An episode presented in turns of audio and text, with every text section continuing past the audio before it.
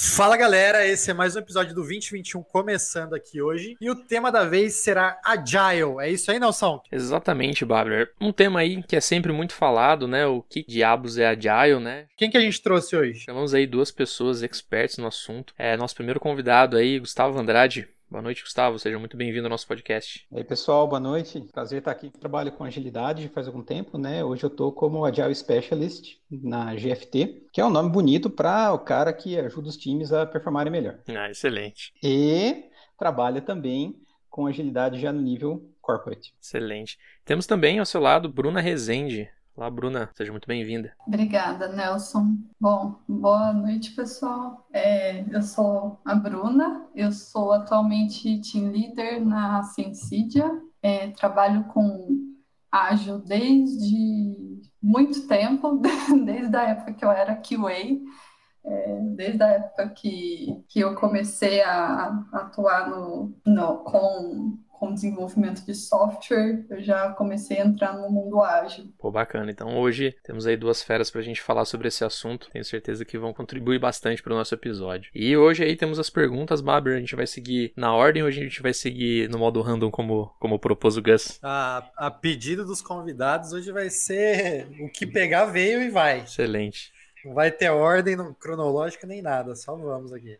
Freestyle. Mas como, como todos os nossos episódios, né, quando a gente está abordando um tema que nem todo mundo é familiarizado com ele, é, principalmente o pessoal que está entrando agora na, nas empresas de tecnologia, que está começando na área, é uma pergunta que a gente sempre gosta de fazer para esclarecer um pouco o assunto que a gente está debatendo. Então, eu vou começar perguntando para o Gus aí, para ele explicar, explicar um pouco para a gente o que, que é o Agile. Porque a gente sabe que tem bastante nome dentro dele, como Kanban, Scrum, Lean, etc. Tem muita coisa dentro desse, desse nome Agile.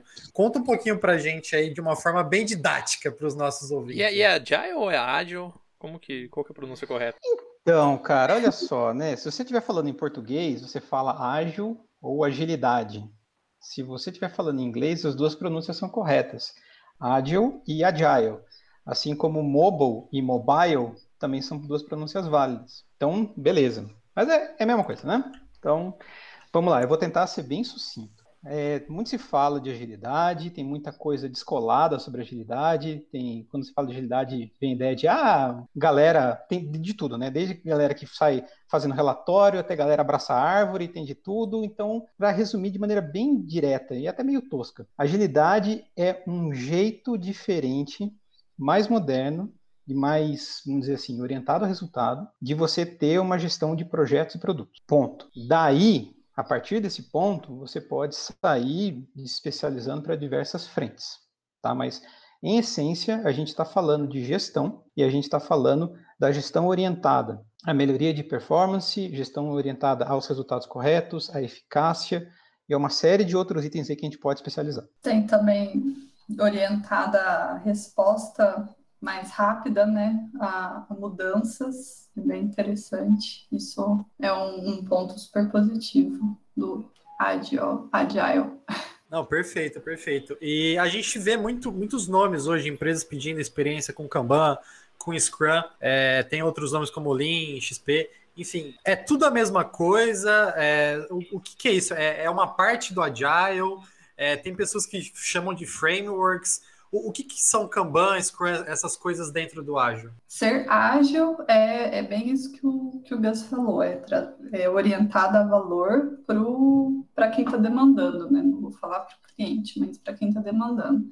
E existem várias maneiras de você fazer isso. E existem muitos contextos por aí em, em, cada, em cada projeto, em cada empresa. Essas técnicas são, essas metodologias são maneiras diferentes de você aplicar o ágil e ser orientada a resultado dentro de uma empresa, dado aquele contexto. Você, é importante falar que você ah, eu, eu trabalho com metodologia Scrum. Não quer dizer que você não use algumas ferramentas do Kanban junto eu sou Lean, mas você pode usar também algumas técnicas do Kanban, do XP ali, fazer um, um mix para trazer esse resultado de fato, que é o, o principal, que é a essência do, do ágil. E tem um, tem um ponto que eu costumo dizer que é o seguinte: ágil entrega, ponto. Não interessa o que você está usando. Ah, então quer dizer que Kanban, Scrum é toda a mesma coisa? Não, pelo contrário, são coisas bem diferentes. Mas o ágil entrega.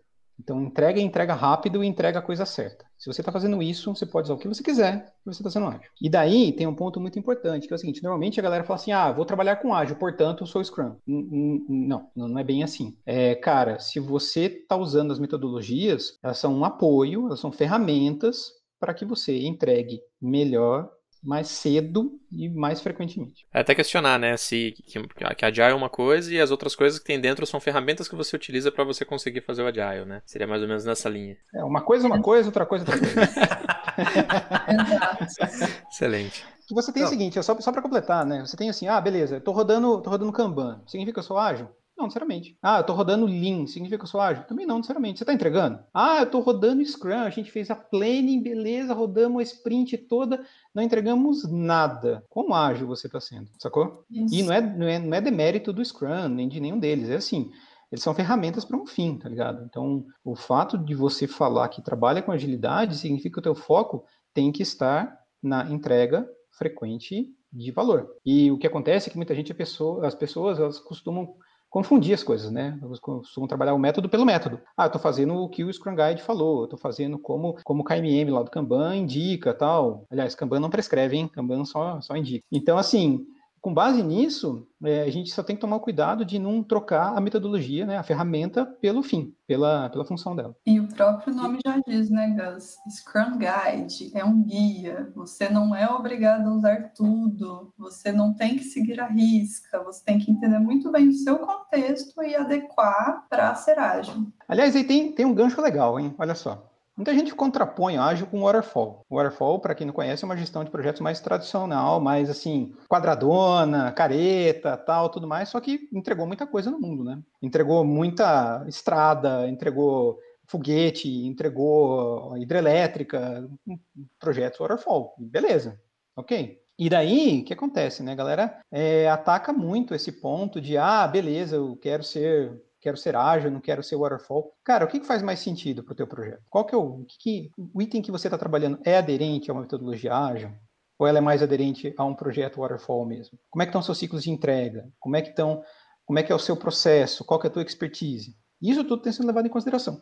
E muita gente critica o waterfall, e esse é um, uma sacada muito legal, né? Muita gente critica o waterfall porque fala, ah, waterfall você tem que seguir um processinho, você não pode sair do processo, você tem que fazer tudo como está no livro, tem que fazer tudo igual, passar por todas as fases, bibibi, bobobó e tudo mais. Que, ah, tá bom, então qual é a alternativa? A alternativa vamos fazer ágil. E como é que você faz ágil? Ah, eu tenho um livro aqui que fala exatamente o que a gente tem que fazer. Vou seguir todas as fases, tá? Vou fazer todos os rituais, tal, pra, porque daí eu sou ágil. Meu amigo, você tá, basicamente você mudou de roupagem, né? continua fazendo um projeto pelo projeto, né?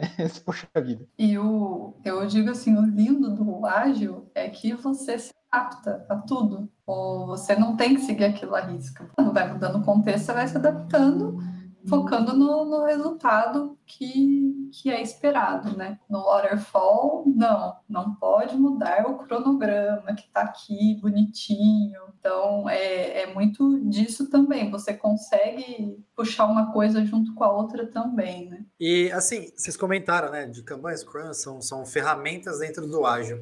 É, uma, uma percepção que pelo menos eu tenho quando eu vejo vagas abertas é que muitas empresas de desenvolvimento eles sempre pedem, pedem uma vivência com Kanban ou Scrum. E eu nunca vejo um outro nome como Lean ou alguma outra, alguma outra ferramenta dentro do Ágil.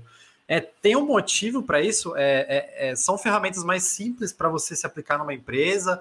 Ou é mais fácil do, do colaborador aprender e começar a, a participar mais desse mundo ágil? São diferentes que é o seguinte, o XP e o Lean não vêm, o próprio Kanban também, né? Eles não vêm da agilidade em si. O Scrum também começou antes até do Manifesto Ágil. Então você tem o Lean, ele é muito utilizado em processo de manufatura, de planta industrial. Você tem eliminação de desperdícios, você tem questão de estoque, transporte de itens e tal, tudo mais, isso tudo tem base no Lean. O XP é uma disciplina que evoluiu na, na programação propriamente dita, que é o Extreme Programming, né? então ele nasceu na programação, e ele tem alguns conceitos que o ágil foi foi puxando e foi adaptando. Mas assim, ele não é assim, ah, o, o ágil pede XP? Cara, XP é uma, são ótimas práticas que você pode aplicar para entregar mais e melhor. Portanto, é aderente ao ágil.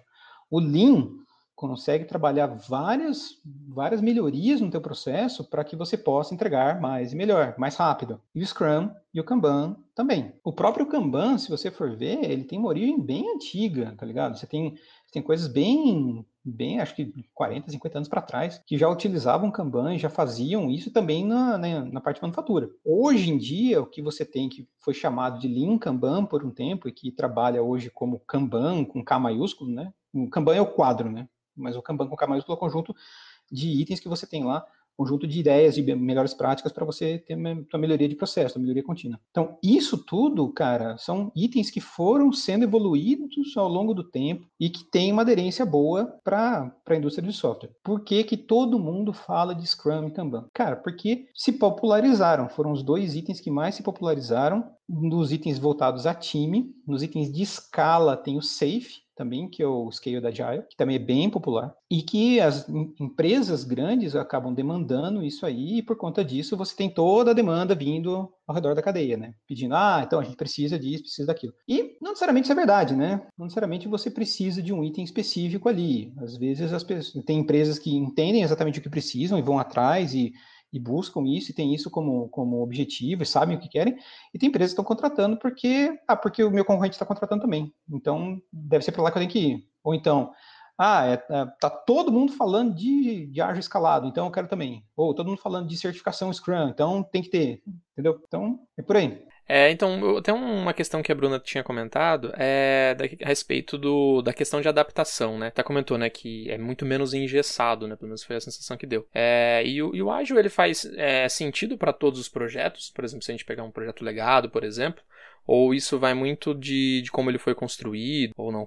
É, o, o, faz sentido é muito é muito relativo, né? Aquela resposta padrão de todo lugar que é depende mas é possível, eu digo que é possível você aplicar, mas existem níveis e maneiras de, de aplicar o ágil é, sem perder o principal dele, que é a entrega para o cliente com valor, né?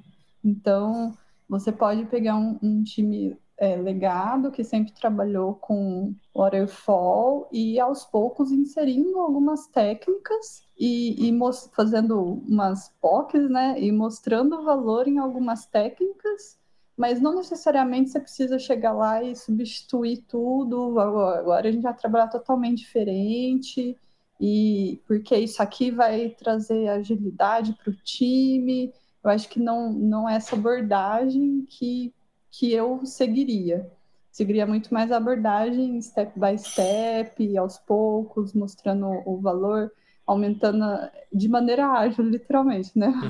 Uhum. Botando uma coisinha ali, mostrando e aumentando o ciclo, aumentando o ciclo, e aí vai ser uma coisa natural que as pessoas nem vão perceber, e aí elas já vão estar tá totalmente transformadas. Mas isso gera, leva tempo, é, é, um, é um trabalho bem árduo, mas é, é possível. Cara, cada projeto vai ter sua característica, tá? E assim, existem. Na verdade, você pode tentar usar o Waterfall com tudo e você pode tentar usar Ágil com tudo. Se você for ver, antes de 2001 não existia Ágil como processo. Então tudo era Waterfall. Você tinha o RUP, você tinha um monte de itens que eram totalmente prescritivos e por aí vai. E a galera fazia software. Talvez não, não mandasse para produção tão rápido, talvez não fosse tão adaptável à mudança, mas fazia. Então, aí o que acontece? Existem, de todos os projetos que você tem, eles vão ser mais ou menos aderente às metodologias de acordo com alguns critérios. São vários, tá? mas acho que dá para sintetizar alguns, alguns deles. Primeiro item, cara, qual que é o custo do teu erro? Qual que é o custo do teu refactor? Se esse custo for alto em tempo, em pessoal, em dinheiro, seja lá o que for, provavelmente ágil não é uma boa opção. Ah, eu vou construir uma ponte. Cara, será que ágil é a melhor opção? Será que eu vou fazer um MVP de uma ponte para ver se rola? Se esse negócio der ruim, e aí? Quanto me custou em tempo, grana, licença ambiental e escambau para isso, entendeu? Então, assim, esse é um dos fatores. Outro fator, volatilidade e requisitos. Repriorização, coisas que estão sendo descobertas ao longo do caminho, itens que você não tem tanta clareza, não tem tanta certeza. Se você tem alta volatilidade, provavelmente ágil é uma boa escolha. Por quê? Porque você tem uma flexibilidade muito grande de adaptação e para trabalhar os itens em numa ordem que seja fácil de ser reordenada. Então, o ágil ele abraça a mudança de maneira muito mais fácil do que o waterfall. E não é certo ou errado, é questão de pegar a ferramenta que melhor se, se adequa àquilo que você precisa. Então, por exemplo, ah, outro item, a parte de complexidade. Se você tem é, o desconhecido, ou se você tem atividades que você não, não tem total domínio, ou tem assumptions, é, presunções? Assumptions acho que é, né? Presunções? Premissas. Ah, garoto, ah. premissas. Tem premissas que você tem ali que não estão tão certas e tal, tudo mais. Cara, se você tem volatilidade nisso, se você tem instabilidade nisso, provavelmente um projeto waterfall vai atrasar, vai parar, vai ter que ser replanejado, vai ter que ser revisto. E o ágil também vai ter que passar por isso tudo, só que os ciclos são menores e mais rápidos e você consegue se adaptar melhor, ou pelo menos mais rapidamente a menor custo à mudança. Então, assim, não tem bala de prata. Kanban não funciona para tudo. Kanban funciona para. Ele é bem generalista, mas ele não é para tudo. Scrum não funciona para tudo. Waterfall não funciona para tudo. Tem algumas ferramentas que são melhor desenhadas, melhor adequadas ao projeto, ao produto que elas estão sendo desenhadas. E da mesma forma como não tem tipo um, um modelo ágil perfeito para tudo, né? Você tem ali cada um para determinado projeto, por exemplo. Na verdade, olha só, aí vamos entrar nos, nos, nos flavors do ágil, né? Nos, na, nas diferentes vertentes do, do ágil. Né? Que na verdade são vários vários frameworks e vários vários métodos que você pode trabalhar. Cara, tem muitos fatores que influenciam a tomada de uma decisão dessa. É, um modelo que ficou famoso até de maneira demasiada é o modelo Spotify que é uma maneira orgânica de crescimento, de gerenciamento ágil e tal, tudo mais. O que acontece é que o modelo Spotify nunca foi pregado pelo Spotify, foi um experimento que eles fizeram e já evoluíram, já não usam mais aquilo e ainda até hoje, isso acho que era um, acho que era um vídeo de 2012, 2013, se não me engano, que o Henrik Nieber ficou lá falando, fez uma apresentação super legal, super bacana, trouxe um monte de conceito interessante, e que a galera falou, nossa, que bacana, vamos trazer isso para nossa empresa. Só que, cara, você parou para ver se a sua empresa tinha o mesmo contexto do Spotify? Sua empresa tinha a mesma cultura do Spotify? Tinha o mesmo cash flow do Spotify? Provavelmente não. Não. Daí que acontece? Ah, vamos fazer squad para todo lado. Yeah, beleza, tal. Cara, se squad é um squad de fato, está resolvendo o problema do jeito que eles faziam lá? Faz sentido você ter essa adequação? Então virou mais uma mais um framework para você instalar.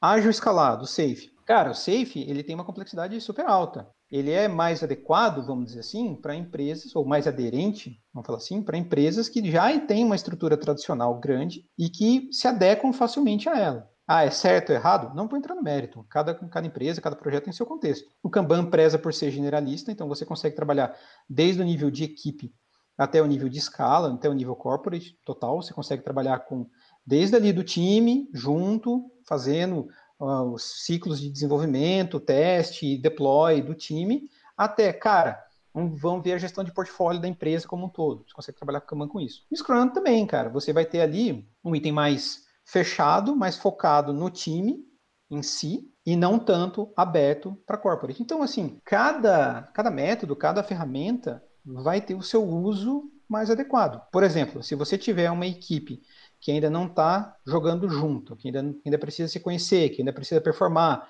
que o pessoal ainda não está se topando, não está se encontrando, tal, tudo mais. O Scrum é uma ótima ferramenta, porque ele vai olhar para o time, ele vai tentar colocar time box específico ali, time frame de duas semanas para a galera fazer, com compromisso focado naquilo, esquece todo o resto. E você consegue trazer um team building específico ali, quando você faz retrospectiva, você está falando do time, você não está falando do teu processo, você está trazendo os elementos ali para você melhorar o teu time. Chega um ponto que o Scrum começa a atrapalhar. O time tá, começa a performar de um tanto, fala, cara, a gente precisa fazer planning? Meu, a gente está fazendo aqui, a gente precisa fazer retro todo, todo cada 15 dias, e você começa a ter alguns itens que se tornam, vão se tornando assim mais, aqueles itens que são a, a rodinha da bicicleta, né? uhum. né? Vai, vai te ajudando no começo, daqui a pouco ela começa a atrapalhar, cara. E daí o que, você faz? Daí você começa a flexibilizar o teu contexto. E isso é bacana, que a Bruna comentou. Isso que é bacana, que tipo, você não precisa seguir a risca os pontos que você tem, mas você tem ali o guide e você vai trazendo performance para o teu time. A partir do momento que você está evoluindo, meu, o que, eu posso fazer agora? Qual é o meu novo contexto? O que, que, que, me ajuda mais agora? Sacou? Então o modelo ele também evolui conforme o projeto evolui também, conforme a dinâmica evolui. Não só o projeto e a dinâmica, mas o time, a liderança, a cultura da empresa. Não adianta nada você ter um time super engajado, super, super é, produtivo, é, extremamente, assim, é, que ele faz o team building, né? Que você tem um time assim já performático, tal, tudo mais. Você tem um time ali mandando super bem dentro de uma empresa, sei lá, estatal, tá ligado? Que tá, tá com uma metodologia antiga que não está trabalhando em cima disso e que você traz novidade, o pessoal fala, ah, beleza, não vai nada com isso. Então você vai performar o seu time no máximo e vai estar, tá, vai estopar ali no teu time. Você não vai conseguir escalar isso para a empresa toda. Eventualmente, você pode ser um ator de mudança, você pode trabalhar para impulsionar isso na empresa toda, mas é outro papo. Daí você já entra no nível corporativo, você já entra numa gestão mais aberta, você já começa a mexer com vários itens ali que são associados à cultura, são associados a como as coisas funcionam na empresa, você está trazendo, está desconstruindo algumas coisas que funcionam para bem ou para mal há décadas. Então, não é simples de você fazer isso. E mesmo empresas que se dizem mais moderninhas, cara, empresa que está se tornando ágil, que está passando pela chamada transformação digital, não é fácil.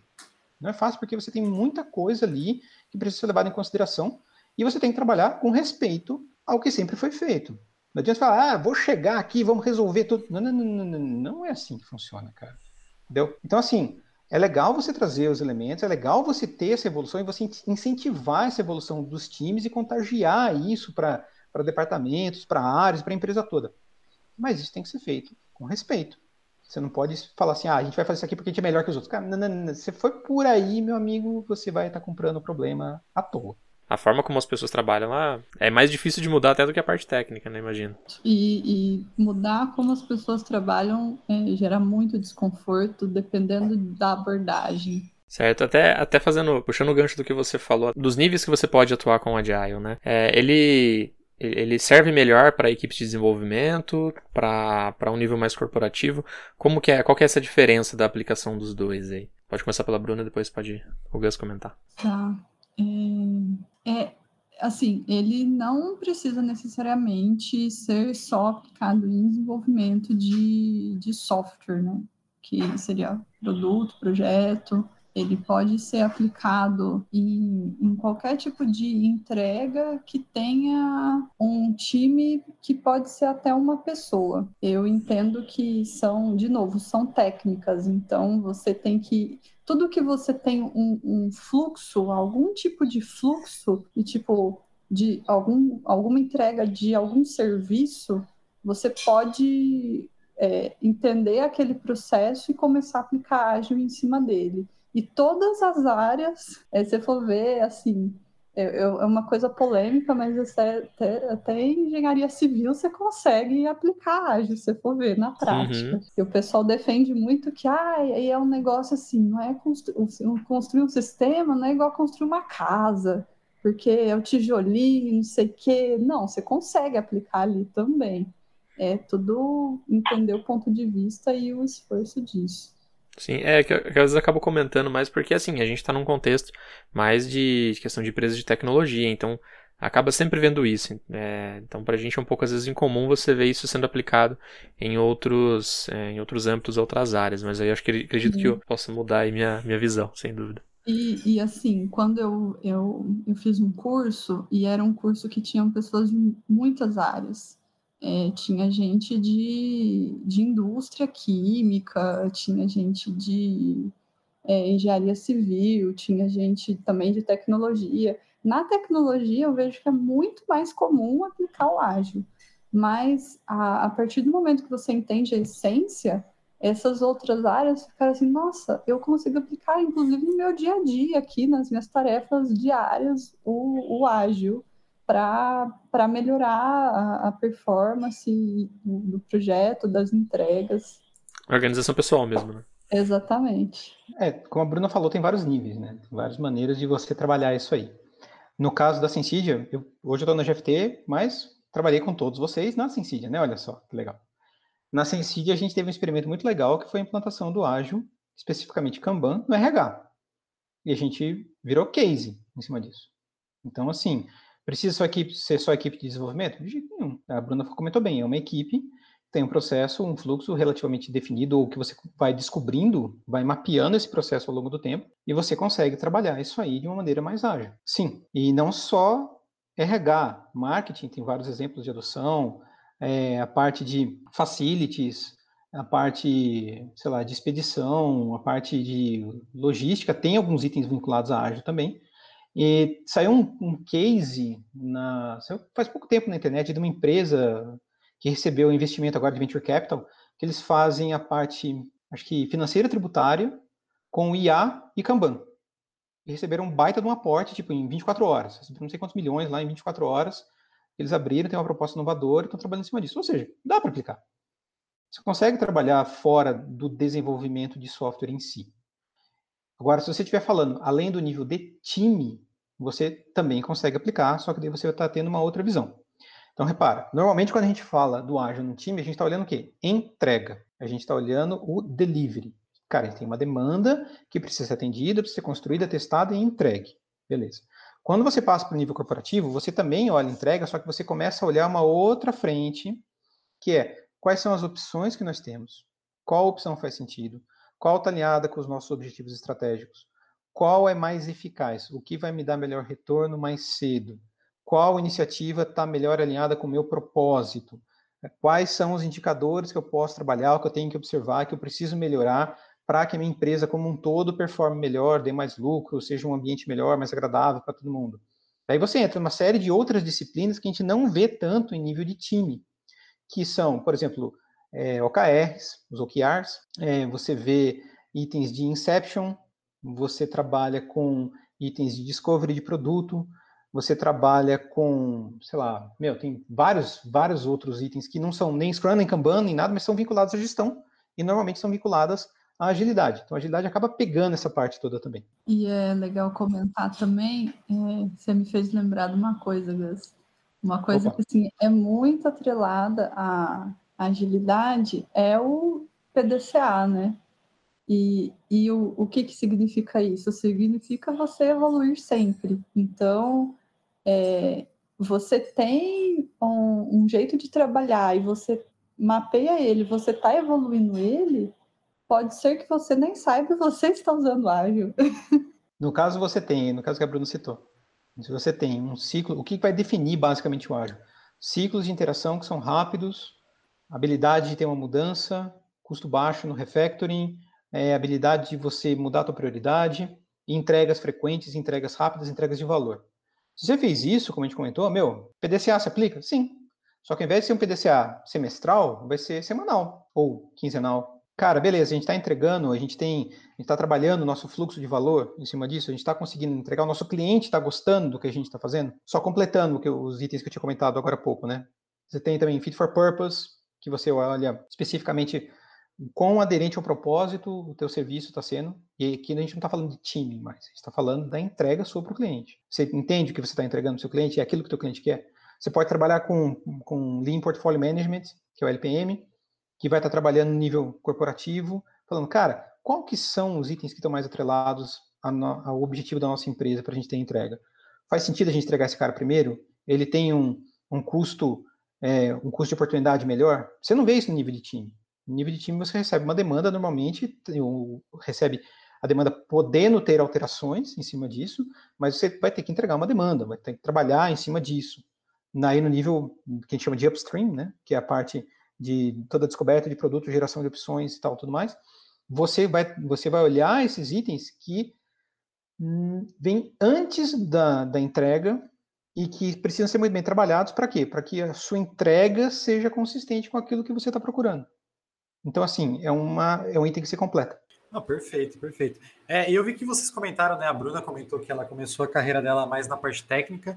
Eu acho que o Gus também tem um background mais técnico. É, isso, para a pessoa que quer virar um agilista, que quer se tornar um Scrum Master, trabalhar é, com essas métricas, com esses ritos, é, aplicar o ágil numa equipe ali, é, é importante ter esse background é, técnico ou é, eu acredito que isso deva é, ter um peso em algum momento ali, dependendo do time que você atua, com os conhecimentos que você tem. Mas assim, é, o cara precisa ter uma bagagem técnica para ser um bom agilista? Não, não precisa. Com certeza te ajuda, porque facilita a tua comunicação. A gente não comentou ainda, né, Bruno? Mas assim, um dos aspectos muito importantes da agilidade é uma boa e rápida comunicação. Quando a gente tem isso entre o time e entre o demandante e com todas as partes, com os stakeholders, é muito importante isso e a agilidade é responsável ou corresponsável por isso. Então, quando você tem background técnico, facilita, mas não é pré-requisito. Então, assim, um importante, cara que...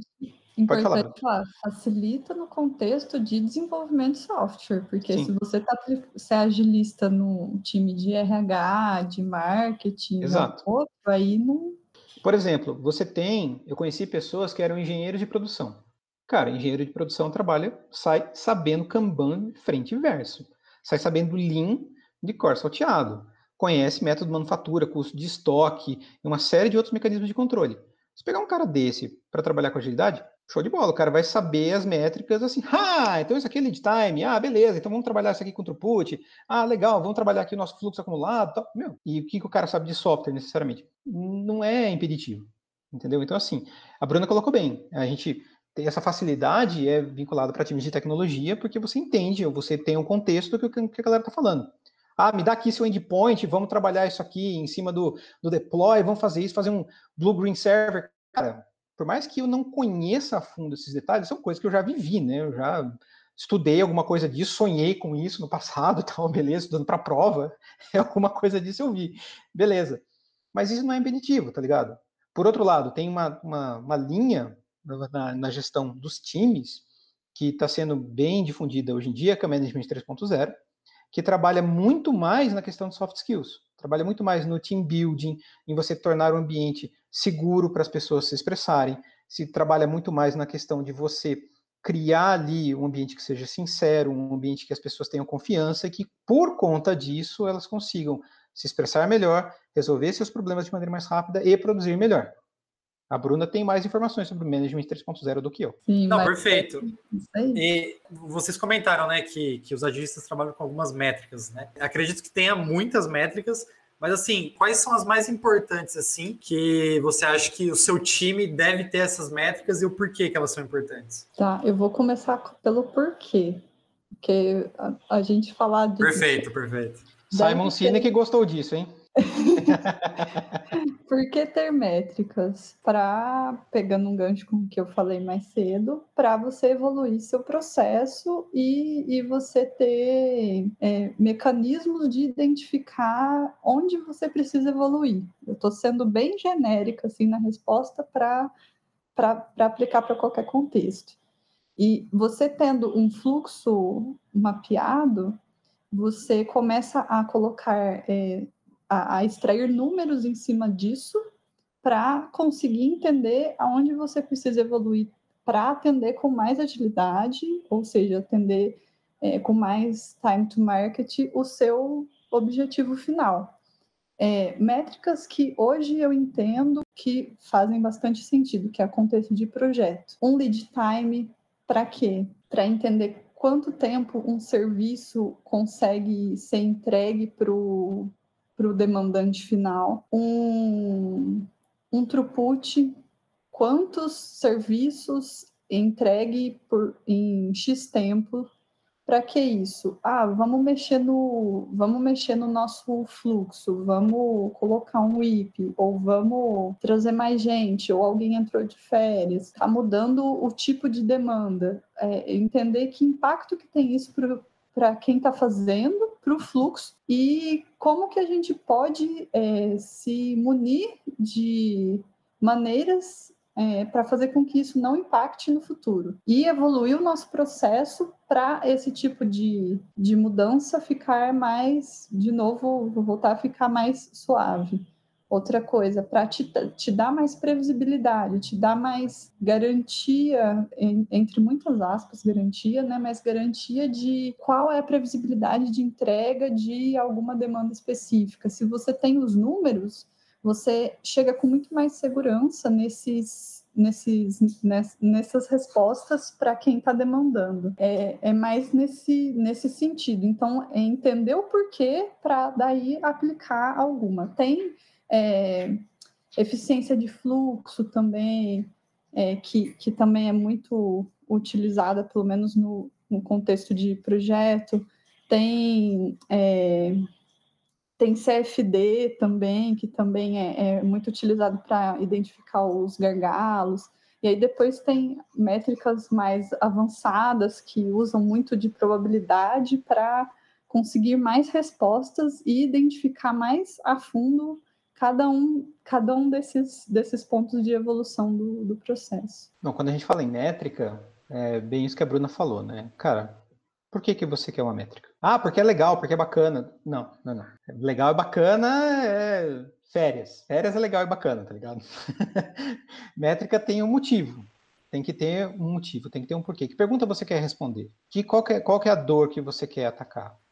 Vou dar alguns exemplos. Cara, ah, eu, quando vai ficar pronto? Essa é uma pergunta muito comum. E normalmente é respondida com eu acho que, ou talvez, ou veja bem, ou o time estimou que, e com métricas você consegue responder isso de maneira muito mais assertiva. Outra pergunta. Cara, quanto já me custou esse desenvolvimento que não está pronto? Essa é cabreira de responder, né? Essa dói. Essa pra, dói. Dependendo essa quem estiver fazendo essa pergunta. Exato. Mas, cara, a gente tem como responder. Então, assim, quanto já foi gasto de dinheiro em cima disso. E não estou falando de valor de ah, o usuário percebe o valor ou você consegue. Não, é falando de custo. Quanto que já foi gasto de grana em cima disso. Ou pior, levando para o lado do Lean, né? Qual que é o desperdício em reais que já foi incorrido? As atividades que a gente fez que foram canceladas, foram jogadas fora. Isso dói mais ainda. Então, assim, ou então, vamos pensar em outra, em outra frente. Cara. Você, você entender assim, eu fiz um trabalho de fit for purpose. Vamos entender o, o quanto que, que realmente chegou lá no final disso. Ou então, você pegar assim e falar, beleza, eu tenho que, eu tenho, minha ideia é ter um, ter um, um serviço que seja encantador para o cliente. Todo mundo quer isso, beleza. Como que eu sei que o serviço é encantador para o cliente? Como é que o serviço é mais encantador ou menos encantador? Qual que é o tipo de métrica que você tem em cima disso? Ou ainda, ah, isso aqui está engajando, isso aqui eu tenho, esse item aqui viralizou.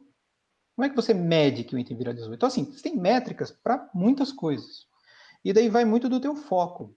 Ah, qual que é o meu retorno de investimento em cima disso? Qual que é a minha, minha taxa interna de retorno, meu VPL em cima desse, desse desenvolvimento que a gente está fazendo aqui? E aí, eu vou ter retorno em quantos anos? Em quantos meses? Faz sentido o investimento ou não? Repare que assim, tudo isso que está falando é métrica. Só que algumas são mais voltadas para time e outras vão estar voltadas mais à gestão mais corporativa ou a produto. Então, por exemplo, se eu tenho quantidade de usuários ativos no mês, Cara, que diabos é isso? Isso é uma métrica de produto. Isso é uma métrica que está falando ali da minha base de usuários que estão usando o meu produto, seja um sistema, seja um app, seja rádio AM, tá ligado? Whatever, qualquer um deles, você vai ter ali, cara, quantos usuários utilizaram aquilo ali por mês, ou por semana, ou por dia? Como é que está essa, como é que tá essa oscilação? E isso tudo é métrica também. Então, depende do foco que você quer dar para métricas. As métricas que normalmente são universais, que qualquer time, programação ou não, consegue fazer, e principalmente em delivery, são lead time e throughput. Elas são a base que você consegue trabalhar, e elas são até, assim, apesar de terem nomes bonitos, né, nomes todos chiquetosos aí em inglês, throughput é a vazão. Né? Quantos itens você entregou num determinado período? Em uma semana, ou por dia, ou por 15 dias, ou por mês, ou por trimestre, seja lá o que for. O lead time tem uma historinha legal, dá para exemplificar bem o lead time. Lead time é, cara, do tempo que eu que o tempo que o seu cliente pediu uma atividade, quanto tempo demorou para ela ser entregue. Tem a historinha do, dos móveis. Já contei essa para você, Bárbara? Acho que não.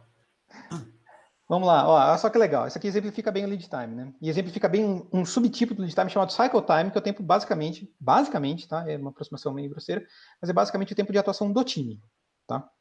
Então, beleza. Eu cheguei lá numa loja de imóveis, vi uma mesa bacana, aqueles móveis lá, móveis que são feitos lá no sul, beleza, tá uma mesa lindona, oito lugares, fala, putz, beleza, legal, o preço tá bom, tá, show de bola, quero comprar. Ah, beleza, senhor. Então, 90 dias para entrega. Mas, meu, como assim 90 dias para entrega, cara? É uma mesa, é uma mesa, é uma, uma mesa, corta madeira é uma mesa. Mesa com as oito cadeiras. Imagina que você já tenha pronto em estoque também. Não, não, 90 dias para entrega. Eu achei isso no primeiro momento um absurdo, né? Mas depois que eu fui entender. Olha só que interessante. Eu, cliente, pedi uma mesa. No momento que eu pedi a mesa, a moça da loja lá, ela manda isso para o sistema, seja lá o que for, e isso vai para a empresa, para a fábrica. Tá? Daí o que acontece? A fábrica vai fazer o planejamento de estoque dela, ela pode ter itens em estoque ou não, e ela pode estar aguardando a chegada de novos materiais. Depois que chegaram os materiais, entra numa fila de produção, que não sou só eu, o único cara que está querendo uma mesa. Provavelmente uma série de pedidos lá já existe uma fila contratada para entrega. Qualquer semelhança com, com software é mera coincidência. Tá? E daí você tem uma fila que está andando ali e você tem atividade sendo feita. Então, beleza. Então, ok, pedi os itens tal, tudo mais. Depois que chegou tudo na fábrica, depois que está tudo certo, depois que as máquinas estão feitas as manutenções, tudo certinho, começa a produção da mesa que eu pedi. A produção dura quatro dias. Produção completa. Custa quatro dias. Custa, né? demora quatro dias. Beleza. Daí o que acontece? Uma vez pronta, ela é verificada, é testada, ela é desmontada, ela é mandada para a expedição. A expedição leva isso da fábrica para o centro de distribuição. O centro de distribuição sai da região sul, vem para a região sudeste, que é outro custo de logística em cima disso. Esse, desse centro de distribuição, ele sai dali e vai para a loja e depois vem para a entrega na minha residência. Ou seja, o tempo total, desde o momento que eu pedi a mesa até a hora que a mesa chegou na minha casa, 90 dias. O tempo de construção da mesa em si, quatro dias. Lead time é o completo, cycle time vai ser o tempo do time. E uma falácia muito comum em software. Cara, tá demorando muito, tá demorando muito, demorando muito, dobra o time. Coloca mais gente, coloca mais gente, põe mais gente. Nesse exemplo que eu acabei de passar, se eu dobro o time, não supor em situações ideais, o meu tempo de produção cai pela metade. Ok. Então, o meu cycle time vai cair de quatro dias para dois dias e o meu tempo total de entrega cai de 90 dias para 88 dias. Olha que fantástico! É aquela... Paguei mais caro para ganhar dois dias. Exatamente. É, é então, história de você não faz um filho com nove grávidas em um mês, né?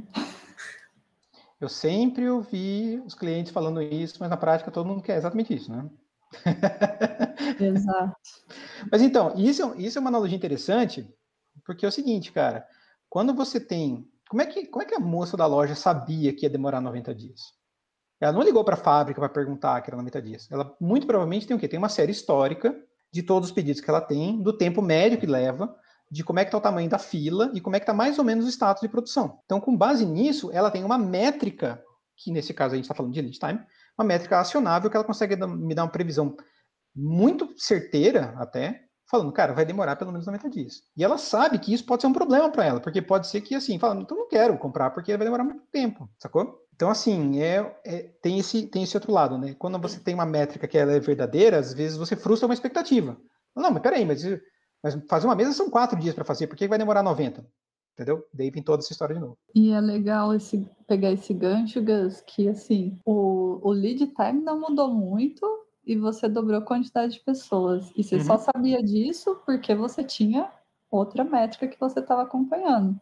Senão você ia achar que ia cair pela metade a entrega para o cliente e, na verdade, não ia ser o que ia acontecer. Exatamente. É, acredito que dá uma visibilidade boa e assim você consegue, igual você falou, né? 90 dias eu garanto que a mesa vai estar na sua casa, né? Pode ser que Pode ser que a minha esteira esteja vazia lá, sua mesa seja a primeira que entre, em 60 chegue na sua casa. Né? Exato. É, eu acho que é o throughput que entra nesse, nesse ponto de métrico ou não? O throughput é a quantidade de itens que você entregou num certo tempo. Ah, tá. quantidade. Tá, perfeito, perfeito, tá? perfeito, Então, por exemplo, se você aumenta o tamanho da fábrica ou se você tem mais gente na produção, você vai estar fazendo mais entregas naquele tempo. Isso não necessariamente impacta lead time. Ah, perfeito. E assim, é, acredito que essas métricas não dependam apenas do, do, do Scrum Master, do agilista ali da equipe. É, acredito que um soft falando um pouco de soft skill importante para essa pessoa, né, para esse agilista, seja a comunicação, porque acredito que seu time tem que trabalhar junto com você e entender o porquê que você está montando aquelas métricas. Porque acredito que é, você, vocês consigam gerar essas métricas através de ferramentas, por exemplo, como Gira, como Trello, que a gente tem os cards lá, tem cada um sua tarefa e vão movendo de coluna por coluna lá, é, respeitando todo, todo, toda a esteira ali de desenvolvimento de, do, Kanban, etc. E a partir disso, aí sim vocês conseguem emitir essas métricas, né? Então, é, é um trabalho meio que conjunto, tanto do agilista ali para é, ter todo esse controle, mas também uma parte tem que vir do time, né? Olha, a responsabilidade é do agilista. Ponto. Isso é. Você pode até compartilhar isso com o time e tal, mas um time que tenha um agilista, o cara é a referência para processo, ou pelo menos deveria ser, tá? Então, assim, da mesma forma que um PO num time é uma referência para produto, e que um chefe de engenharia, um líder técnico, tech lead é uma referência de uma referência técnica, o agilista, ele no time, ele é referência de processo. Então, se você tem alguma dúvida no processo, é com o agilista que você vai resolver. E se você precisa de alguma informação vinculada ao teu processo, é com o agilista que você vai pegar. Então, a responsabilidade é primariamente do agilista, sim. Ah, mas o que, o agilista faz? Cara, o agilista não programa. O agilista vai ajudar o time. Se você for comparar é, os instrumentos de um time com um carro, o agilista é a embreagem, literalmente. Não é o motor, não é o piloto, não é a roda, não é o freio, não é nada. Então, assim, o que, que o agilista faz? Ah, então o agilista não faz nada, né? Ah, Scrum Master não faz nada, é, fica lá de boa, só ganha dinheiro, não faz nada, né? O agilista, ele é o cara que vai trabalhar, isso no nível de time, tá? Ele é o cara que vai trabalhar com o time para que o time performe melhor. Se tem um carro que só tem primeira marcha, teu carro vai estar limitado a, sei lá, goelando 60, 70 km por hora na primeira marcha. A partir do momento que você passa a marcha, teu carro começa a atingir velocidades maiores. E por aí vai, você vai aumentando isso e você consegue dosar a rotação com a velocidade que você tem. O papel do agilista é exatamente esse. O agilista por si só não vai te entregar um software funcionando, o agilista por si só não vai fazer nenhum tipo de negociação ou outra coisa assim, o agilista ele vai ajudar o time a performar melhor. Dito isso, é papel sim do agilista explicar para o time que diabos são essas métricas. Para que a gente usa lead time? Para que a gente usa throughput? Para que a gente usa CFD? Ah, porque é colorido, é bonitinho, tem um monte de ponto lá na tela, tem as barrinhas bonitinhas lá. Tá, o que, que isso significa? O agilista tem que dar essa resposta. E daí, cabe a ele também provocar o time falando, cara, o que, que deu de errado aqui para a gente ter um lead time tão alto? E sem, sem procurar culpados, tá ligado? Falar aqui, vamos entender o processo. Onde estão os problemas do processo para a gente ter estourado o tempo de tal forma, para a gente ter tido uma entrega pequena, para a gente ter tido quaisquer problemas que sejam. E daí você vai ouvir um monte, né? Você vai, daí nem entra a parte soft skills que a Bruna comentou, que realmente é muito importante. Você vai ouvir um monte. Ah, porque a culpa não é minha. Ah, porque fulaninho que fez isso. Meu, não quero saber quem. Quero saber o que houve e o que a gente pode fazer para que isso não ocorra mais. Para que a gente tenha uma melhor performance, para que a gente consiga ter uma entrega melhor, para a gente consiga trabalhar de maneira mais fácil, de maneira mais tranquila. Ah, porque fazer um deploy é o um inferno, porque toda hora a gente tem que fazer, tem um milhão de dependências e tal. Beleza, a gente consegue eliminar essas dependências? A gente consegue fazer de uma maneira mais simples? Repara que é o seguinte, esse questionamento do agilista tá, tá mirando o quê? Cara, eu sei que eu tenho dos meus 15 dias aqui do meu lead time, 9 foram na esteira de deploy. Tem alguma coisa errada aqui. Então, peraí, se eu reduzir esse cara pela metade, meu lead time cai de 15 para quase 10. E aí? Sacou? Então, cabe ao agilista indicar isso para o time e provocar isso no time para que você tenha iniciativas de melhoria. O que a Bruna também comentou, a melhoria contínua, o Kaizen. Então, a partir do momento que, você, que o time consegue enxergar isso, o time começa a subir de performance. Por quê? Porque o time começa a entender que, cara, não sou só eu aqui fazendo meu trampo, a minha tarefinha aqui, é, deu meu horário, tchau, vou embora. Cara, se eu fizer isso aqui, eu vou conseguir facilitar a minha vida, facilitar a vida do meu colega, facilitar a vida do meu time, vai sobrar tempo livre para todo mundo a gente vai conseguir começar a performar melhor, a gente vai conseguir ter menos pressão, a gente vai conseguir entregar mais rápido, a gente consegue dar melhor visibilidade para a gestão, a gente consegue dar um orçamento mais preciso, a gente consegue trabalhar de uma maneira mais descontraída, a gente consegue ter, por conta da, da, da redução da sobrecarga, a gente consegue não precisar de hora extra para nada, a gente consegue fazer aquilo que o cliente está precisando, do jeito que está precisando, beleza, fechou, acabou, show. Então, quando o time começa a perceber que é um ganho para o próprio time, você começa a ter uma evolução natural em cima disso. E daí entra o papel do time mesmo, em entender e topar isso também, né? Você está mostrando a porta só, né? O cara tem que atravessar, né? Não, perfeito. E assim, é, como a gente está falando de métricas do time, eu acho que eu já ouvi até pessoas comentando que é, essa, esse tipo de métrica, é, a pessoa às vezes tem medo dela, porque às vezes é uma pessoa nova na equipe que não tem tanto conhecimento, e ela vai pegar um card que normalmente uma pessoa do time faria em dois dias, ela vai fazer em quatro, cinco dias. E ela às vezes pode pensar que é, ela pode ser prejudicada por essas métricas.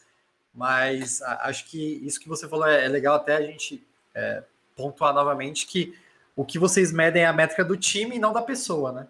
É, tanto que a, acredito, acho que é. quando vocês estão emitindo as métricas, vocês não estão vendo métrica pessoa por pessoa, vocês estão vendo a geral, vendo onde que o time está tá um gargalo no time e tenta ver o motivo e trabalhar em cima dele. Então, ah. acho que a, a, pessoa não precisa ter medo disso, né, dessas métricas. Com certeza, Bárbara, é um ponto muito importante. A métrica, ela é do processo e ela é do, do da, daquele serviço, da entrega daquele serviço feita por, pelo time. Não, nunca desse nível, nunca usar isso de, por alguma maneira para tentar medir performance de pessoas. A métrica é a métrica da, das demandas e, e, do processo. Você está medindo como o processo está tá rodando de fato e como evoluir o processo. É, e é muito importante falar que métrica não é para essas métricas de processo, você não usa para apresentar para a gerência, para fazer relatório para a gerência. Você usa essas métricas para o próprio time evoluir e evoluir o seu processo. E nunca também para comparar times, porque, de novo, cada contexto é um contexto, cada entrega é uma entrega, você está entendendo previsibilidade daquele time, você está entendendo como é o processo daquele time, como aquele time trabalha. Não, não é para ser utilizado em, de maneira alguma com comparativo para esse tipo de coisa. Falou tudo, Bruno. É Perfeito. bem isso mesmo. Que assim, eu acho que um ponto importante aí é o seguinte: eventualmente você pode até utilizar essas métricas como base para uma resposta para a sua gestão. Eventualmente, por critério de transparência, você pode até abrir essas métricas para a sua gestão e para o seu cliente. Falar, olha, a gente tem nada a esconder. Está aqui. A gente, você consegue mostrar e entender diretamente o que está acontecendo. Isso é uma, é uma prova de confiança muito grande. A partir do momento que você está sendo aberto nesse sentido, você recebe confiança de volta também. Isso também são soft skills. Mas um ponto importante, não é, a gente não pode utilizar métrica, ou pelo menos a melhor prática é que não se utilize métricas para comparar pessoas e para comparar times. A ideia da métrica vai ser com que o time veja sua própria evolução. Cara, em um trimestre, o meu time teve uma redução de lead time de 40%. Excelente. Maravilhoso, é, uma, é um bom indicativo. Significa que está tudo melhor? Não necessariamente. Significa que você teve uma boa primeira notícia. Como está a sua vazão? Como está o seu throughput? Ela subiu também. Se você subiu, se você diminuiu seu lead time e eu subiu sua vazão ao mesmo tempo, é um segundo indício de que seu time está performando melhor. E tem vários outros para te apoiar nisso. E daí o bacana é ver a evolução disso no time, como é que o time estava, como é que ele está agora. E quando você puxa uma reunião com o time, ou uma é, Service Delivery Review, que é mais vinculado para o Kanban, ou uma retro, mais vinculada para o Scrum, você vê o time trazendo de maneira espontânea a melhoria que aconteceu. E isso é muito legal. Quando você tem uma, uma melhoria desse naipe, que você consegue ter uma entrega mais rápida, uma entrega mais fácil, que as coisas fluíram bem, que não teve conflito, que teve pouco bug, que a definição de red estava bonitinha, então não teve retrabalho em cima disso. O trabalho do time fica muito mais fácil, a pressão cai muito, e a galera fala, putz, cara, isso ficou muito legal, ficou muito bacana. É muito comum você ver o time reverberando isso. Falando, cara, olha, isso aqui, a gente estava falando isso aqui de um jeito, a gente está fazendo de outro agora, melhorou muito. Melhorou muito, eu estou me sentindo mais produtivo, eu estou me sentindo mais tranquilo, estou me sentindo mais seguro de trazer os pontos e a evolução do time acontece. Isso é muito legal. E a gente consegue ver isso, assim, sem, sem grandes mudanças, né? Só com pequenos, pequenos ajustes aqui e ali, pequenas considerações de por que a gente está fazendo isso, será que não é melhor fazer desse jeito? Pô, uma sugestão é a gente fazer dessa forma ou dessa outra tal. A gente consegue ver uma mudança grande em pouco tempo. Inclusive, a métrica te dá segurança para é, testar coisas no processo, para você entender e você acompanhando a métrica, você em curto prazo consegue perceber se aquela mudança está indo para melhor, não está é, mudando muito, é, como como a resposta da entrega das demandas vai acontecer, ou não está dando certo, então vamos, vamos mudar a estratégia. Não, te dá segurança. Perfeito. É, aproveitando até o gancho que o Gus né, comentou de um dos ritos do Scrum, né, que é a planning, por exemplo, é, aliás, a retro, né, foi o que o Gus comentou. É, ô, Bruna, quais que são assim, os principais ritos que normalmente os times é, hoje, pelo menos de desenvolvimento, fazem? A gente tem dailies, retros, planning. Tem algum outro rito que é, é, é importante ter no time é, e o porquê disso? Tá, no, no Scrum tem mais alguns ritos que são é, sugeridos. Tem o, o refinamento, tem que é você entender tanto tecnicamente como negócio aquela demanda que chegou e quebrar ela. É, tem a review para o demandante, né? Vou chamar de demandante. A, as deles, as plannings, tem... Acredito que esses ritos são uma forma de também deixar o time mais perto dessas, talvez dessa, desse tipo de métrica e o porquê que eles estão fazendo aquilo também, né? Da onde que vem as métricas deles também, para eles terem um contato mais próximo, acredito. Exato, isso, isso ajuda o time a, a, a melhorar é, o, entender o, o porquê aquele processo é está sendo daquele jeito, como evoluir ele e, e te dar é, munição para trabalhar de maneira mais tranquila, focando no que no desenvolvimento ou no, nos testes. É, quando você fala de Kanban, aí são as, os replenishments, que é assim, mais ou menos similar a uma planning, não gosto de me comparar, mas é quando um, um item sai do upstream e vai para o downstream. que mais? Você tem a, a, a, os, as reuniões de delivery, que não necessariamente devem acontecer, de novo, são sugestões, as deles. E eu, e um ponto importante, algumas pessoas têm essa prática, mas não, não vejo acontecer tanto, é chamar dele de reunião tática. Eu acho legal é, ter esse parênteses. Porque, reunião tática? É, você, não, você nunca viu, Gus? Reunião tática, não, meu. Já não. vi vários nomes, mas reunião tática é inédito para mim, cara. Porque é a reunião para o time combinar o jogo. Mas que, é, peraí, é 4-3-3 ofensivo, 3-5-2 defensivo? Mais ou menos isso. É, é assim, não é uma reunião, não é uma reunião de status report, não é uma reunião para você falar o, o, que você o que você está fazendo, é uma reunião para você entender se, aqui, com, se, se todo mundo está alinhado com relação àquele objetivo, o que, que as pessoas precisam fazer é, de diferente para atingir aquele objetivo. Aquele objetivo pode ser uma entrega, pode ser uma entrega maior, pode ser é, algum desbloqueio. É, é um alinhamento, entende... né? Um alinhamento, é, basicamente. Isso. É que a reunião tática é mais assim, vamos combinar o jogo, entendeu? É, é, nesse sentido. É, é para desmistificar esse negócio de que a daily é um status report que não deveria ser, nunca foi falado que é, é verdade. mas acaba acontecendo. Então é uma maneira diferente de você. Uma outra abordagem legal na, na tática é ah, é sempre o agilista que puxa. Aí fica parecendo ainda mais que é um status report, mas não é essa ideia. Essa ideia a ideia é o time ali combinando o jogo. Então, cada vez é um que puxa, cada vez é um que traz alguma coisa é, diferente para a reunião. Isso tudo para ajudar a desmistificar isso de status report. Então, a daily não é para ser considerada um status report? Não. Não. O que, que é para ser considerada a daily? É um alinhamento de comunicação rápida entre o time. Você não está reportando isso. Por isso que por isso que a galera fala de manter 15 minutos, algo rápido assim. 15 pra... minutos ou menos, exatamente. A dele, a ideia que você tenha é, cara, é um reforço de comunicação. Ah, você precisa dele? Você precisa da dele? Seu é time Seu time é coeso o suficiente para precisar de uma dele ou para não precisar de uma dele? Cara, se eu tenho um time de três pessoas, as pessoas se conversam o dia todo, provavelmente você não precisa de uma dele. Se eu tenho um time de 10 pessoas, não recomendo, tá? Não recomendo. Mas se você tem um time de 10 pessoas, provavelmente você vai precisar de alguma comunicação em cima deles. Alguma comunicação mais facilitada. A dele é a melhor opção para isso? É a melhor opção? Talvez sim, talvez não. A dele é um ritual, ritual, uma reunião de melhoria de comunicação.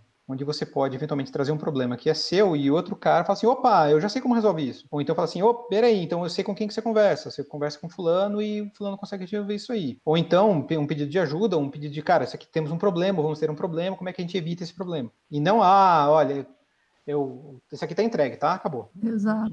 Para isso você usa o quadro que está lá, bonitinho, é, atualizado, e, e, você bate o olho lá e você sabe o que está acontecendo.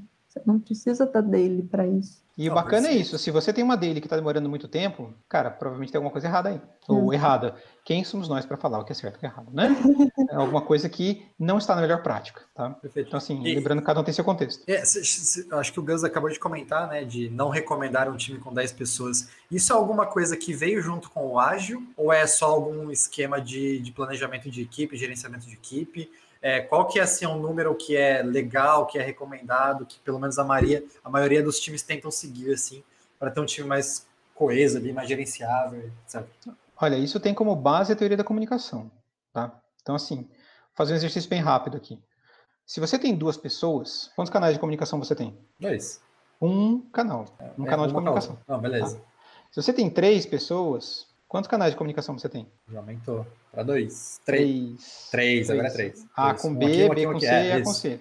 Se você tem quatro pessoas, entendeu? Você vai crescendo exponencialmente.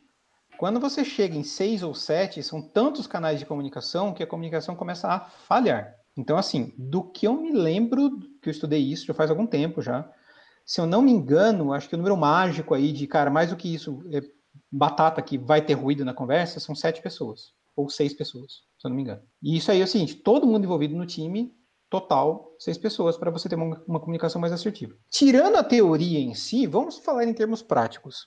Se você está conversando com três pessoas, você consegue ter uma comunicação relativamente rápida. Nós aqui, tá? Nós estamos em quatro pessoas aqui e você consegue ter uma comunicação re, re, relativamente rápida. Se você tivesse oito pessoas aqui, Provavelmente, enquanto um estivesse falando, você poderia ter uma conversa paralela, você poderia ter outras pessoas trocando assunto, ou algum cara olhando o celular, ou um cara vendo alguma outra coisa, ou seja, você tem uma dispersão do, do total. Então, por mais que você não utilize base teórica para isso, é meio, meio que intuitivo até que times muito grandes, e o muito é tipo seis ou sete, times muito grandes já começam a ter falhas feias de comunicação. E daí o que, que significa falha de comunicação? Tenho que repetir a mensagem, tenho que explicar de novo, tenho problemas de desenvolvimento por conta de coisa mal interpretada, tenho itens que não ficaram claros. Então você tem uma série de, uma série de perdas aí de eficiência ao longo do teu processo.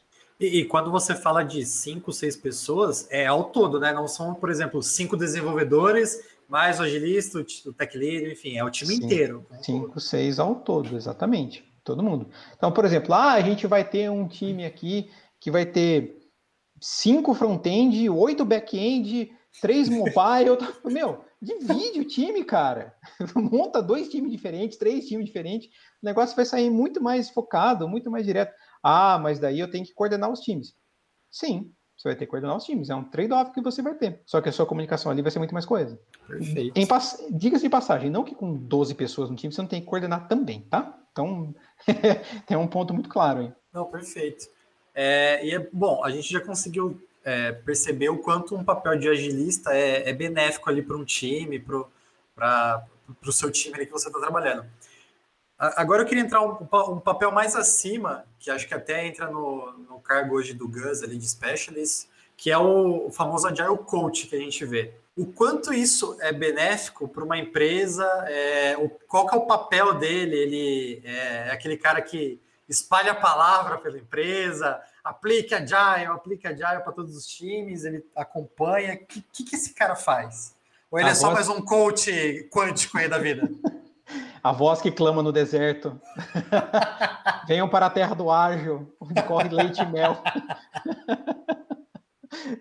Não, vamos lá, vai. O, tem vários, tem vários padrões aí, né? Tem, tem muito nome de mercado, inclusive isso é uma, uma constante. Deixa eu só passar por um ponto em cima disso. Alguns anos atrás era muito comum você ter o papel de Scrum Master, porque o Scrum se popularizou e você tem prescrito, né, um indicado ali no Scrum Guide, você tem a função da, da gestão operacional do time vinculado na figura do Scrum Master. Ah, beleza. E daí o que acontece quando você adota um método que não é Scrum, tipo Safe, tipo Kanban? Aí você começa a ter outros nomes. Ah, mas o Safe contempla o Scrum Master também, né? Beleza, daí começaram a aparecer vários outros nomes, e hoje você tem uma salada disso, né? Então você tem os papéis que são Master ou Manager, normalmente são vinculados mais ao nível de time. Então você tem o Scrum Master, o Agile Master, o Flow Manager, ou então o Agilista, propriamente dito, são... Flow Manager. Flow Manager, é o um nome bonito para o equivalente de time para o lado Kanban. Uhum. Tá? De qualquer forma, isso não é, um, não é um papel prescrito pelo Kanban, tá? Mas de qualquer forma, é, é padrão de mercado também. Estão falando disso. E, e outros aí que, tipo, que aparecem exóticos, tipo Sprint Master, que eu já vi também. Então, assim, você olha no LinkedIn, tem vários desses aí. Então, beleza, ok. Quando você fala do nível de coach, daí também tem uma série de diferenças aí. Normalmente, normalmente, um Agile Master trabalha no nível de time e um Agile Coach trabalha no nível um pouco mais acima na empresa. Trabalha já trabalhando cross teams, trabalhando, ensinando outros Agile Masters, trabalhando, trazendo itens mais de upstream, trabalhando já com outras áreas, trabalhando com a área mais corporativa, financeiro e tal, tudo mais. Mas não é regra. Você pode ter Agile Coach que trabalha em nível de time também e, e tudo bem. E ok. Se o cara for coach por coach propriamente dito, o Agile Coach parte do pressuposto que ele vai estar ensinando alguma coisa para alguém. Afinal de contas, o coach é o treinador, tá? Então, se o cara é Agile Coach, ele provavelmente vai estar ajudando alguém a trabalhar em cima de metodologia ágil de alguma forma. E você tem agora também a figura do specialist. Tecnicamente é o meu cargo hoje. Então, o specialist ele é mais focado nos processos do que no coaching. Então, eventualmente, eu executo também atividades de treinamento, de capacitação de outras pessoas em cima disso, mas eu sou muito mais, hoje em dia, eu estou muito mais focado em fazer processos novos, extrair métricas de maneira diferente, levar números para C-level, trabalhar com itens de previsibilidade, OKRs, fit for purpose e outros itens assim, que são mais voltados, mais hard skills, né? São mais, mais voltados a números, mais voltados ao porquê das atividades e menos atividades voltadas a ambientes seguros e times e melhor ali do ambiente, que seria mais o papel do coach. Ah, um é maior que o outro, um é superior ao outro, cara, varia muito, depende muito. Tá? De fato, o Agile Specialist está no nível mais upstream, ele está no nível mais corporativo do que no time, mas eu, por exemplo, hoje atuo com quatro times. Quatro times, mais a parte de estratégia. E na sua opinião, Bruna, você hoje que é uma team leader, não sei se hoje você tem um Agile Coach ali que te passa algum conhecimento, te... eu não sei se esse seria o papel dele também, de trazer novas métricas e o porquê que são importantes para tal time ou não. É... Você tem essa visão hoje? Você tem a mesma visão que o Gus tem de um Agile Coach, um Agile Specialist? Como que é para você, assim, na sua opinião? Essa parte é um pouco delicada, porque tem muito... Assim, o que, que é para mim? O que, que eu espero de um Agile Coach, de um Agile Specialist? Eu espero que seja uma pessoa que eu consigo recorrer quando eu tenho alguma dúvida, quando eu não entendo, é, eu, ah, não não estou conseguindo ler esse gráfico, não estou conseguindo tirar um insight aqui para levar para o time, ou eu quero aplicar alguma coisa diferente, ou uma pessoa com uma visão de fora que às vezes quem está fora da piscina consegue enxergar alguma coisa que quem está ali dentro não consegue, né? Mas é um é, é delicado porque é, acontece de o Agile Coach ser aquela pessoa que padroniza as coisas e, e não te dá liberdade para entender o contexto. Ele vem falar, ah, você tem que começar a aplicar isso, isso e isso, sem entender muito bem o seu contexto, e você acaba tentando fazer aquilo, não dá certo, porque na, naquele seu contexto específico não dá certo, ele não passou tempo suficiente ali para entender se a água está muito fria, se a água está muito quente, antes de, de dar opiniões. Né? É, a minha visão é, é, parecida com a do Gus, é uma pessoa que, que vai ensinar, que vai auxiliar, e, e você consegue recorrer para assuntos relacionados à agilidade, assim como é, um especialista em APIs é uma pessoa que você vai recorrer quando você quiser entender melhor alguma algum padrão de mercado, está com dúvida em alguma coisa. Eu entendo que é nesse sentido. É tipo um Google humano ali que você pode contar ali é. sobre determinado assunto ali.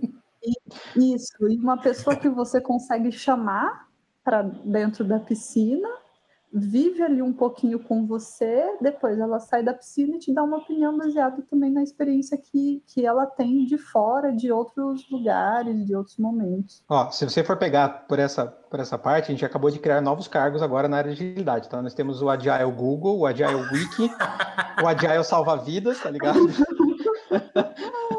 o Agile Yahoo Respostas, infelizmente, saiu da moda. É isso. Não, Mas isso, isso, que a Bruna falou, isso que a Bruna falou, tem um ponto, tem um ponto muito importante em cima disso aí. Isso que ela falou é realmente muito delicado, porque é o seguinte: às vezes você recebe uma incumbência de definir processos. Você não necessariamente tem uma escala definida que você consegue definir um processo para todos os times. É muito sutil isso e é muito complicado de você simplesmente dar uma fórmula mágica para tudo. Pode ser um primeiro passo, sim. Tem situações que isso é necessário, sim, mas não pode ser o final da história. Você tem que começar ali e você tem que evoluir. Isso é, é, é batata, tá ligado? Assim, é, times diferentes têm contextos diferentes, tem clientes diferentes, padrão de entrega diferente. Se o time muda, as pessoas alteram o jeito do time, a cultura do time, a cara do time.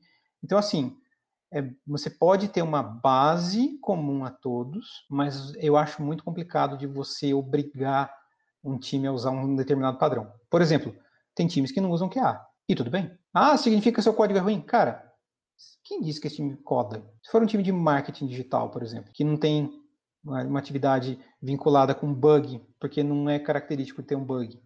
Ou então, ah, tem um, tem um time específico que trabalha dentro do RH que vai ter uma atividade de refação. Como é que você classifica a refação? É um code review? Não. É uma homologação? Não, é antes. Como é que você cria isso? Então, assim, a parte difícil da escala, ou a parte não trivial, vamos dizer assim, é que você tem diversos contextos e normalmente você tem, você acaba tendo uma tentação ali do, da galera que define processo de querer colocar tudo na mesma caixinha para você ter escala uniforme, tudo bonitinho e tal, tudo mais. Cara, é polêmico, é complicado porque normalmente não é assim que funciona. Se você estiver trabalhando com uma fábrica de software específica, com múltiplos times, no contrato específico, no contexto específico, é tudo igual, vá lá. Mesmo assim, você pode ter variação. Agora, se você está trabalhando isso ao, ao, longo da sua empresa, com diversas áreas, diversas frentes, com serviços de diversa natureza, tá boa. Né? Não vai encaixar. Não vai, não vai. Daí o que, que faz sentido você trabalhar? E daí faz sentido sim você ter um agile coach, uma visão um pouco mais externa, um pouco mais upstream para entender. Cara, o que, que vem antes do trabalho do time, seja quais forem as etapas, o que é trabalho do time de fato, o que é pós-trabalho do time. E flexibilizar esses pontos, por exemplo, é uma sugestão, flexibilizar esses pontos para que você encaixe múltiplos times nesse contexto, fazendo como se fosse um depara de diversas frentes. E você começa a atuar não em uma coluna, um status específico, mas em macro áreas do teu processo para entender mais ou menos onde está o teu gargalo. É um gargalo em pré-produção? É um gargalo do time? É um gargalo lá na entrega? O que está pegando? E até falando nesse ponto, né, é, falando um pouco assim da carreira de um, de um agilista, falando um pouco de certificações. É, primeiro você, Bru, é, você é uma agilista hoje certificada, você é, ter certificações faz realmente uma diferença para a carreira ou a experiência trabalhando com bastante time, é, bastante tempo, conta mais? Como que é isso nessa área específica? É, certificação não significa nada. É... Polêmico também, né? Todas as perguntas estão sendo muito polêmicas. Para mim, o que é mais importante, porque certificação em si, aquela certificação que é fazer uma provinha e tirar a certificação, para mim, aquilo lá é uma pessoa que estudou e, e, e, e sabe naquele momento sobre aquilo você você não consegue avaliar o conhecimento de uma pessoa com uma prova. Agora, as certificações, é, que são um curso que você faz, que você tem é, uma, uma vivência, pelo menos momentânea, em cima daquilo, é um, um, um pouco melhor. Porque é algo que, que você viveu, mesmo que por um dia, meio período e você entendeu como aquilo funciona de fato. Mas assim, eu eu, eu pessoalmente eu entendo que, que certificação é, é legal tirar, é interessante tirar. Eu tenho algumas e, eu, eu busco é, continuar me atualizando, mas é uma coisa que é consequência de um estudo que você faz, e que você aprendeu e aplicou aquilo, e é, é apenas a consequência do, do que você está tá entendendo e está se atualizando. Ela, por si só, não, eu não, não acho que, que tem algum efeito. Mas, assim, para uma pessoa que quer entrar no mercado como agilista, ela nunca foi, ter uma certificação pode ajudar ela? Ou você acha pode, que.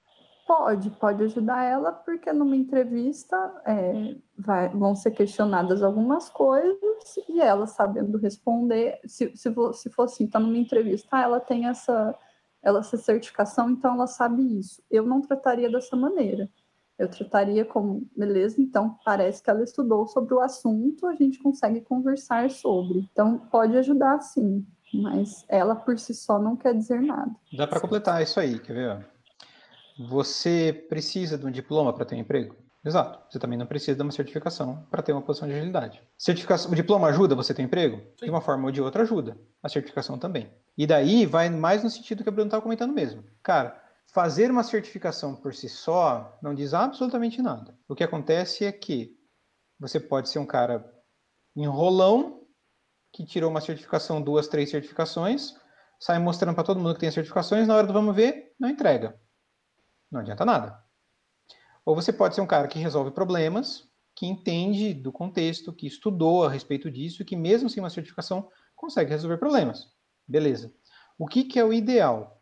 O ideal é que você utilize o tempo, o conhecimento que você viu numa certificação para ser colocado o seu conhecimento em prática, para você conseguir resolver problemas mais difíceis ou mais complexos ou, sei lá, sejam mais valiosos, vamos dizer assim, ou que tenham maior impacto. Aí sim faz sentido. Por outro lado, hoje o mercado está tão aquecido que ter uma certificação ou não também vai impactar no tipo de emprego que você está procurando e no tipo de empresa que está te procurando. Eu vou te dar um exemplo que aconteceu comigo. Uma época que eu estava trabalhando em São Paulo, e uma época que o mercado já estava quente, em São Paulo realmente o mercado é muito aquecido. Agora remoto distribuiu para todo mundo, né? Mas na época São Paulo era muito quente. E eu lembro que eu estava esperando meu fretado, tá ligado? Para voltar para casa. E tocou meu celular, tal, Oh, pois não, seu Gustavo? Bom, me chamou de Gustavo, é, é, alguém que eu não conheço, né? Então, certeza. Daí falando assim, não, porque a gente tem uma vaga aqui, tipo, do seu perfil, parará, parará, parará e tal. Eu falei, não, beleza, né? O que precisa para essa vaga? Ah, você precisa de certificação Scrum Master. E, cara, eu já estava atuando com, com Scrum e com Kanban já fazia, tipo, vários anos já, e já tinha certificação Safe, que é ágil escalado, e tinha certificação de CSPO já também. Eu falei, olha, eu não tenho essa certificação de Scrum Master, mas eu tenho certificação de ágil escalado, de safe e tal, tudo mais. E, tipo, é mais forte, vamos dizer assim, é mais complexa, ela tem um milhão de regrinha a mais e tal, tudo mais. Eu falei, então, mas eu não tenho essa. Daí a resposta da recrutadora foi, ah, mas infelizmente a gente precisa dessa, então eu vou descartar seu nome. Cara, tá, tá bom, beleza, tipo, acho que escapei de uma bucha, então, né? Porque o pessoal precisa da certificação para balizar a contratação, significa que a contratação é um pouco madura. A galera não sabe ao certo o que está procurando, está procurando alguma coisa que balize isso. Então a certificação tem esse valor no mercado. Você acaba de uma forma ou de outra balizando. Então, beleza, ah, se eu preciso ter o PSM1, PSM2, que seja.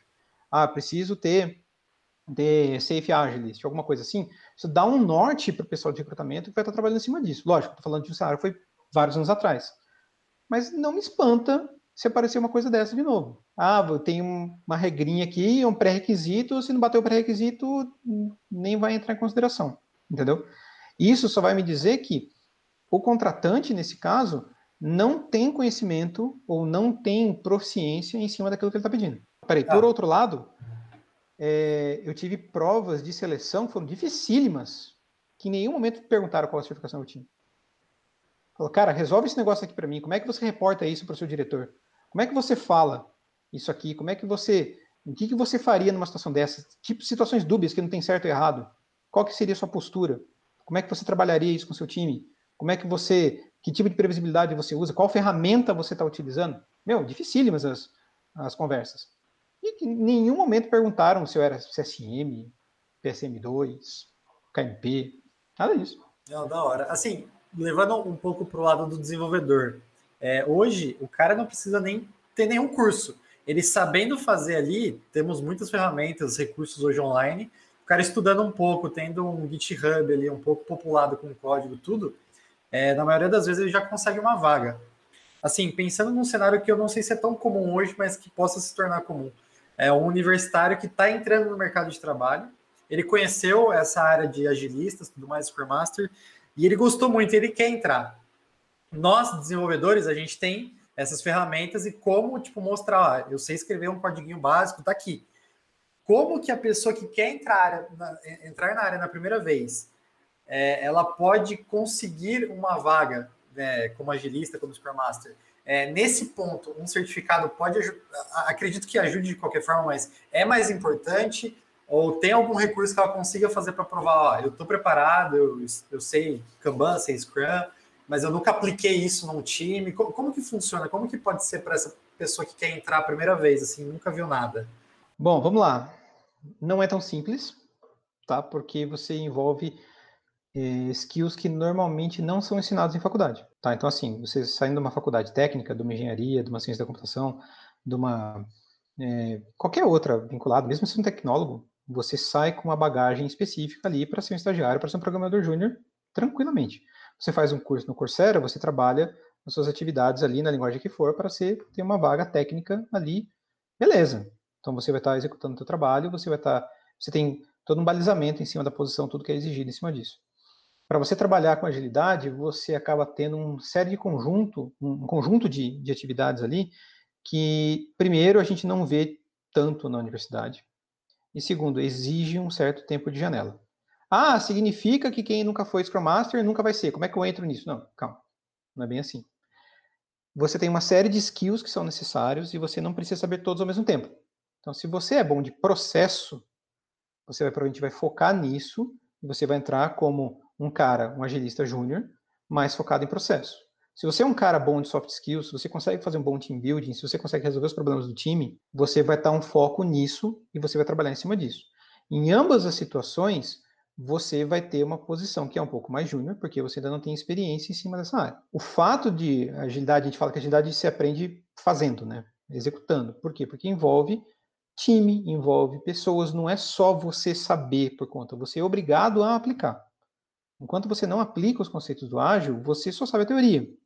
Você não consegue ver o real valor disso, porque, como eu falei, do exemplo do carro, você é a embreagem. Eu estou melhorando a produtividade de quem se eu estou trabalhando sozinho? A minha? Talvez. E parou aí. Como é que eu sei que. Como é que eu consigo trazer o time para uma performance melhor? Como é que eu consigo fazer o time refletir sobre isso e tal, tudo mais. Então, assim, não tem muito jeito para você começar com ágil. É comum, é comum você ter o pessoal que já é desenvolvimento, ou que já vem da parte de QA, ou que vem de outras áreas como psicologia, porque tem os soft skills necessários para você começar em cima disso. Então, vai acompanhando o serviço do Agile Coach até ter uma certa experiência, um tempo de janela e começar a andar por conta própria. Então, o processo mais comum que eu vi acontece assim: entra um agilista novo, que ainda é verde, né, que ainda está aprendendo.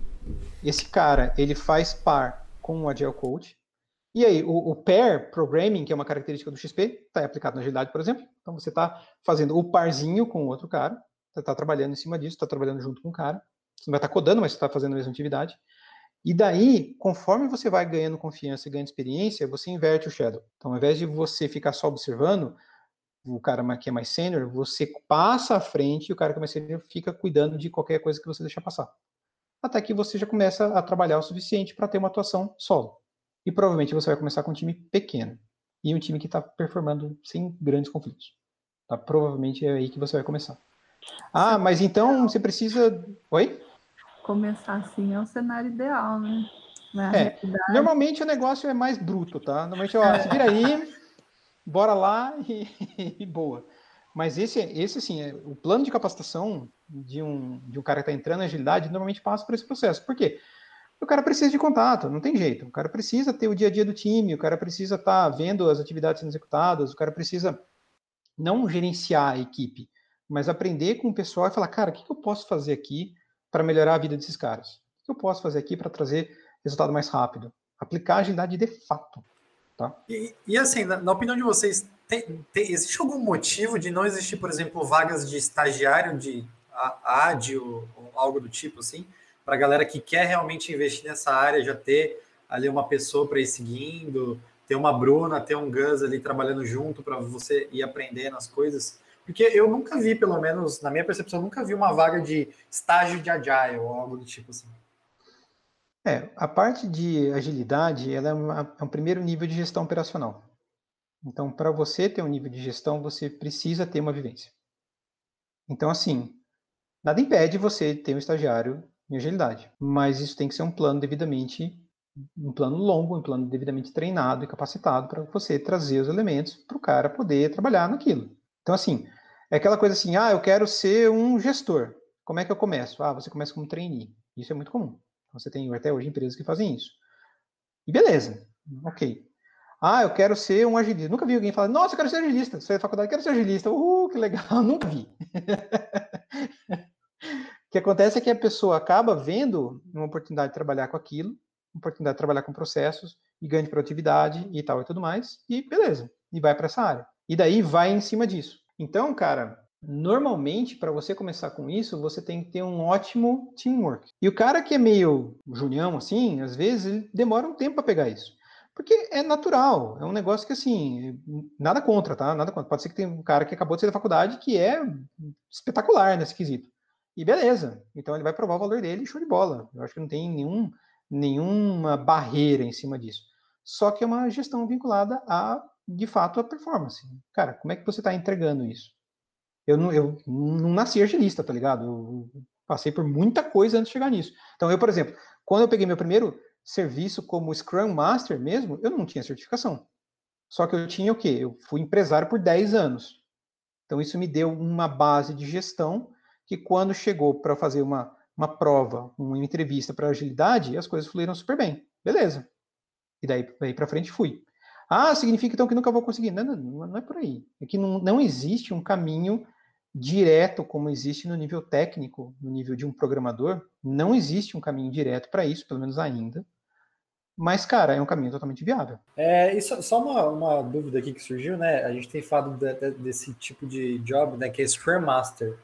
É, o Scrum Master, ele só atua com Scrum ou é só um nome do, do cargo, assim? Bom, hoje em dia, se o cara é Scrum Master, provavelmente ele está rodando o Scrum ou, a, ou o Scrum escalado, né? O Safe porque quando você tem outros, outras metodologias aplicadas, normalmente se chama de Agile Master ou Flow Manager. Cara, sinceramente, na prática você vai estar gerindo o time. Gerindo não, minto. Você vai estar ajudando e é operando ali, trabalhando em cima do nível de time. Tá? Eventualmente com alguma, algum insight, algum apoio à gestão, mas primordialmente em cima do time. É, Para ser um agilista, basta saber usar o Spotify e o Gira? Claro, cara. E ganhar 40 pau por mês, com certeza. Ah, é fácil assim, então. É assim que começar. funciona, claro. Ah, pô, tô gastando, gastei 5 anos de faculdade. Ó, vamos, vamos deixar muito claro, isso é piada, tá? Piada, claro, beleza? Por favor, sim, por tá, beleza? Ok. É Spotify, gira e Excel básico. Não é sim, é por favor. Três. Com, com macros, tá?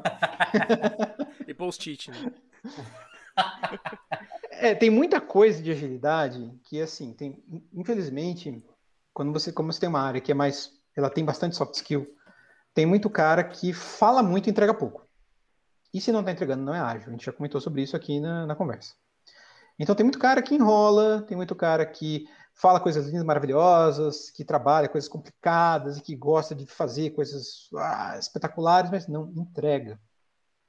E infelizmente você tem uma galera que fazendo, por fazer isso, você acaba tendo uma, uma visão errada da profissão. E várias piadinhas, né? Quando você tem, você tem aquela piadinha, aquele meme fantástico, cara, do, do cachorrinho, tá ligado? Ah, como chama seu cachorrinho? Ah, chama Scrum Master. Ah, posso mexer nele? Pode, não faz nada. então, cara, é assim, tem muita, tem muita. Por que, que tem isso, né? Por que, que tem muita piada em cima disso? Por que, que tem muito, muito, muito item de conceito assim? Se você for ver, o caminho feito por um cara que é técnico, por um desenvolvedor, ele é o caminho do artesão. É o cara que tem uma skill técnica e que se especializa e que melhora o seu nível e que começa a ter uma performance melhor e que segue um caminho espelhado em, em alguém ou que tenha uma meta em cima disso e que tem todo um caminho definido e técnico e mão na massa e o motor do carro mesmo. É, cara, eu faço, eu entrego, o meu software funciona, eu resolvo o problema diretamente. A partir do momento que você tem um cara que não faz software, que não executa entrega e que está ali para ajudar o time, muitos itens de meritocracia, às vezes, olham para esse cara como: Meu, o que esse cara está fazendo aqui? Quem que é esse cara para falar o que eu tenho que eu não tenho que fazer, que só fala um monte de coisa complicada, que só atrasa meu serviço e tal, tudo mais? Que respeito que eu tenho por esse cara? Então, em situações onde você tem uma valorização muito grande da expertise técnica, você acaba tendo uma desvalorização do agilista.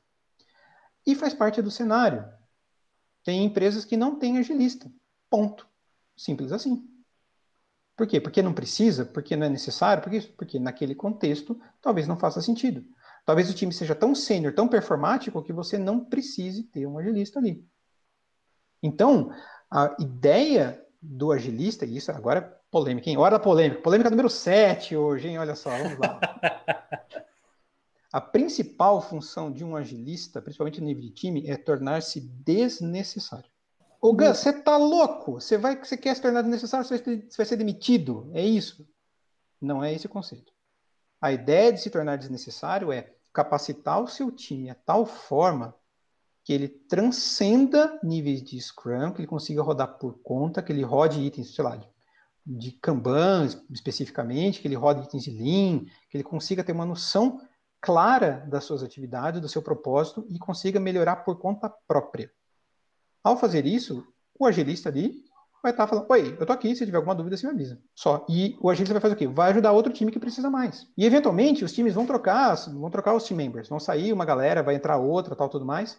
E essa, esse, essa sintonia que tinha no time vai sumir e o agilista vai ser necessário de novo. Então, o principal papel do agilista, principalmente no nível de time, é capacitar, melhorar os times para que eles andem por conta, de modo que a, o papel dele naquele time seja desnecessário.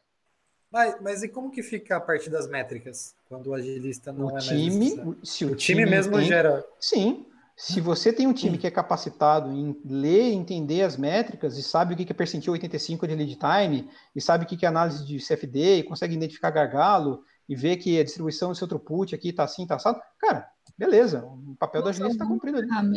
E usa alguma ferramenta que traz isso de forma automática, né? Sim. É, por favor, né? Vamos, já passamos da fase é. de usar Excel para isso, tá? Já temos muitas coisas boas disponíveis por aí, tá? Uhum. Eu ia até, até, até, comentar justamente isso, se você ou a Bruna teve já a, a experiência de, de ver em algum lugar já uh, casos em que, em que ocorreu isso, chegou a esse nível de maturidade, né? a questão onde, onde atingiu essa essa essa máxima assim, né?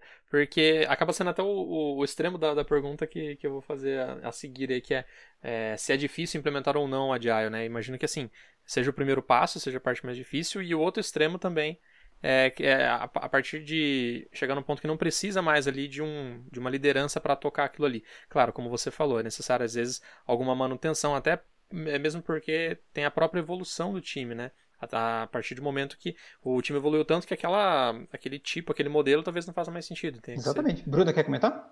Sem puxar saquismo, mas eu hoje entendo que o time que, que eu já peguei rodando, deixar isso bem claro, mas que eu tô atuando junto, é um time que está muito perto disso, muito perto de auto de seguir sozinho mesmo. É um time que eu, na, na minha visão, é um time de alta performance. O, o, o quão difícil, eu acho que eu vou ser um pouco repetitiva, mas acho que vai muito da, da abordagem que você segue, do contexto que você tem, de como que está esse essa, essa cativação das pessoas e o, o quanto elas entendem valor nisso. Então, pode ser muito difícil, mas pode ser muito, muito tranquilo. Eu tive pelo menos dois times assim que começaram a performar muito bem, entraram, entraram em sintonia e viraram assim exemplo. E meu serviço lá se tornou totalmente desnecessário. Eu tive um time de três pessoas, que aliás eu, foi desde que eu trabalhei com esse time eu mudei meu conceito sobre a composição dos times. Eram dois programadores sêniores e um estagiário. E ao invés de você ter. Normalmente a gente vê a composição contrária, né? Um sênior que lidera um monte de gente, né? Então, nesse caso, não. Eram dois sêniores que lideravam um stag. stag. E o time fazia tão bem as atividades que o próprio time começou a falar assim: cara, eu acho que a gente precisa de um code review. Cara, a gente podia se melhorar no teste unitário. Putz, cara, tá tendo problema aqui. O que será que tá passando aqui? Ah, a definition of red falhou. Poxa vida. Sem eu puxar. E daí o que acontecia? Eu, como responsável pelas métricas, eu trazia isso e mostrava, tipo, cara, produtividade subindo super, o time entregando com cada vez mais qualidade, bugs diminuindo drasticamente, e as coisas fluindo. Por quê? Porque o time se tornou não só autogerenciável, né, mas se tornou super performático. E é um time que já não fazia mais sentido ter daily, já não fazia mais sentido ter retro, quando muito fazer uma retro a cada três meses, quando muito. E o que, que a gente olhava? A gente olhava, cara, quais são os pontos de problema, quais são a natureza de serviço que a gente sabe que a gente vai ter problema lá na frente. Ou, dado que o nosso cliente está pedindo isso, o que, que o meu cliente quer? A gente se antecipar à necessidade do cliente para entregar alguma coisa, para chegar para o cara, o cara fala, não, a gente, eu estou pensando em fazer isso assim, daí a gente contrapor, fala, cara, mas para você fazer isso, você está querendo chegar em tal lugar? E o cara fala, nossa, tô. Poxa vida, então, se você quer chegar em tal lugar, e se você fizesse assim, assim, assado? Nossa, que ótima ideia, vamos mudar o backlog. Então, assim, foi fantástico. Foi muito bacana. Esse foi um exemplo.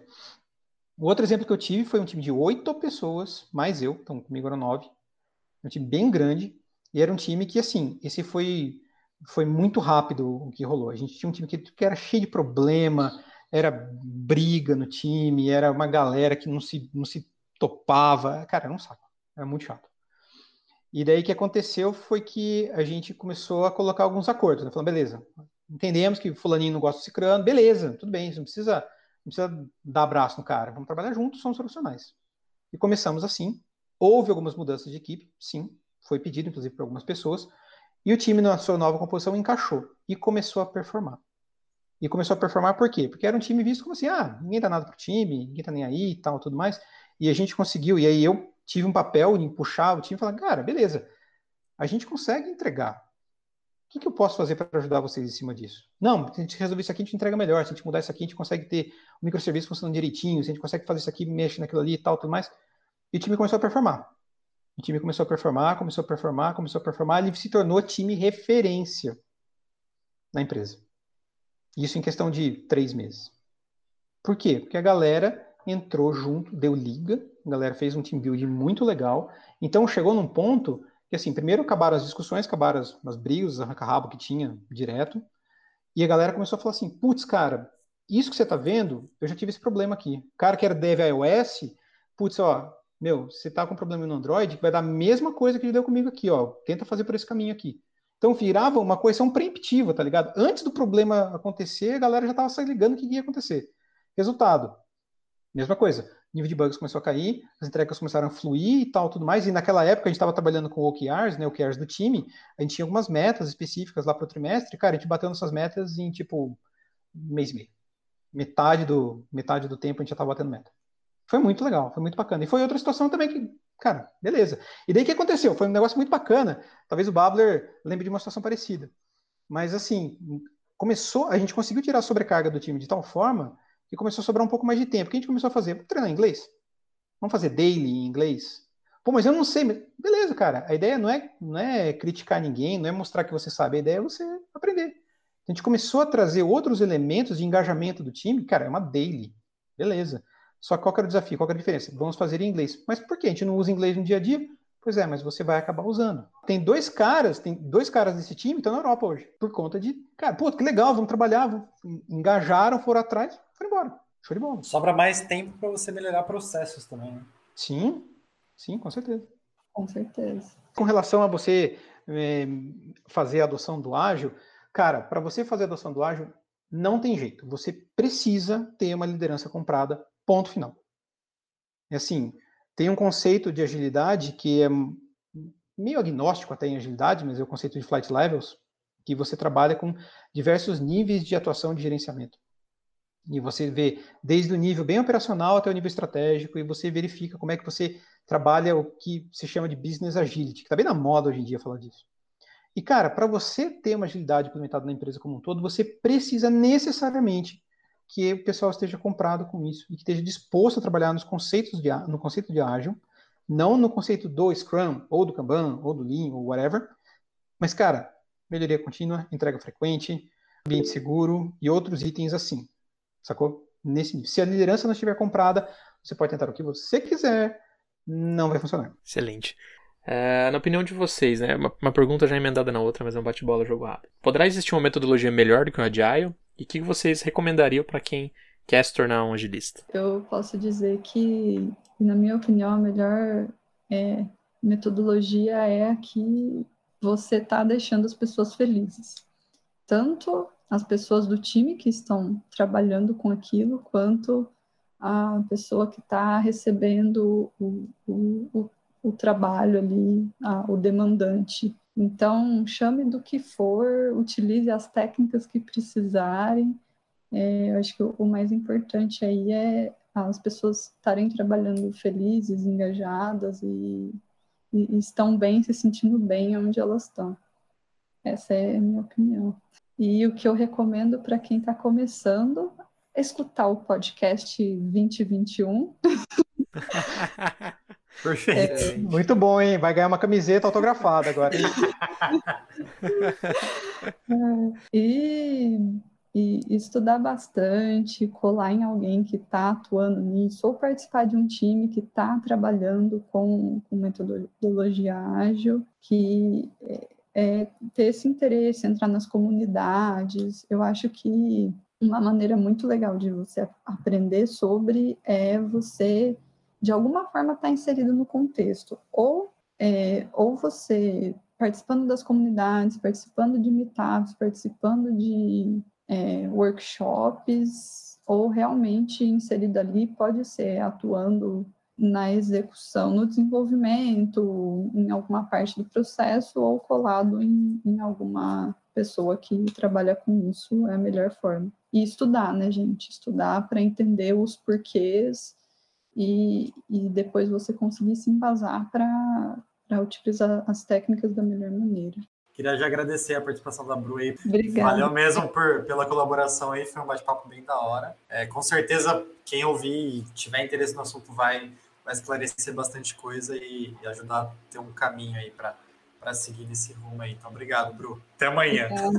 É. Bom, e se alguém ouvir e, quiser conversar, fiquem à vontade para me chamar. Estou super aberta a bater um papo. Valeu, gente. Valeu. Fechou, gente. Obrigada. Valeu.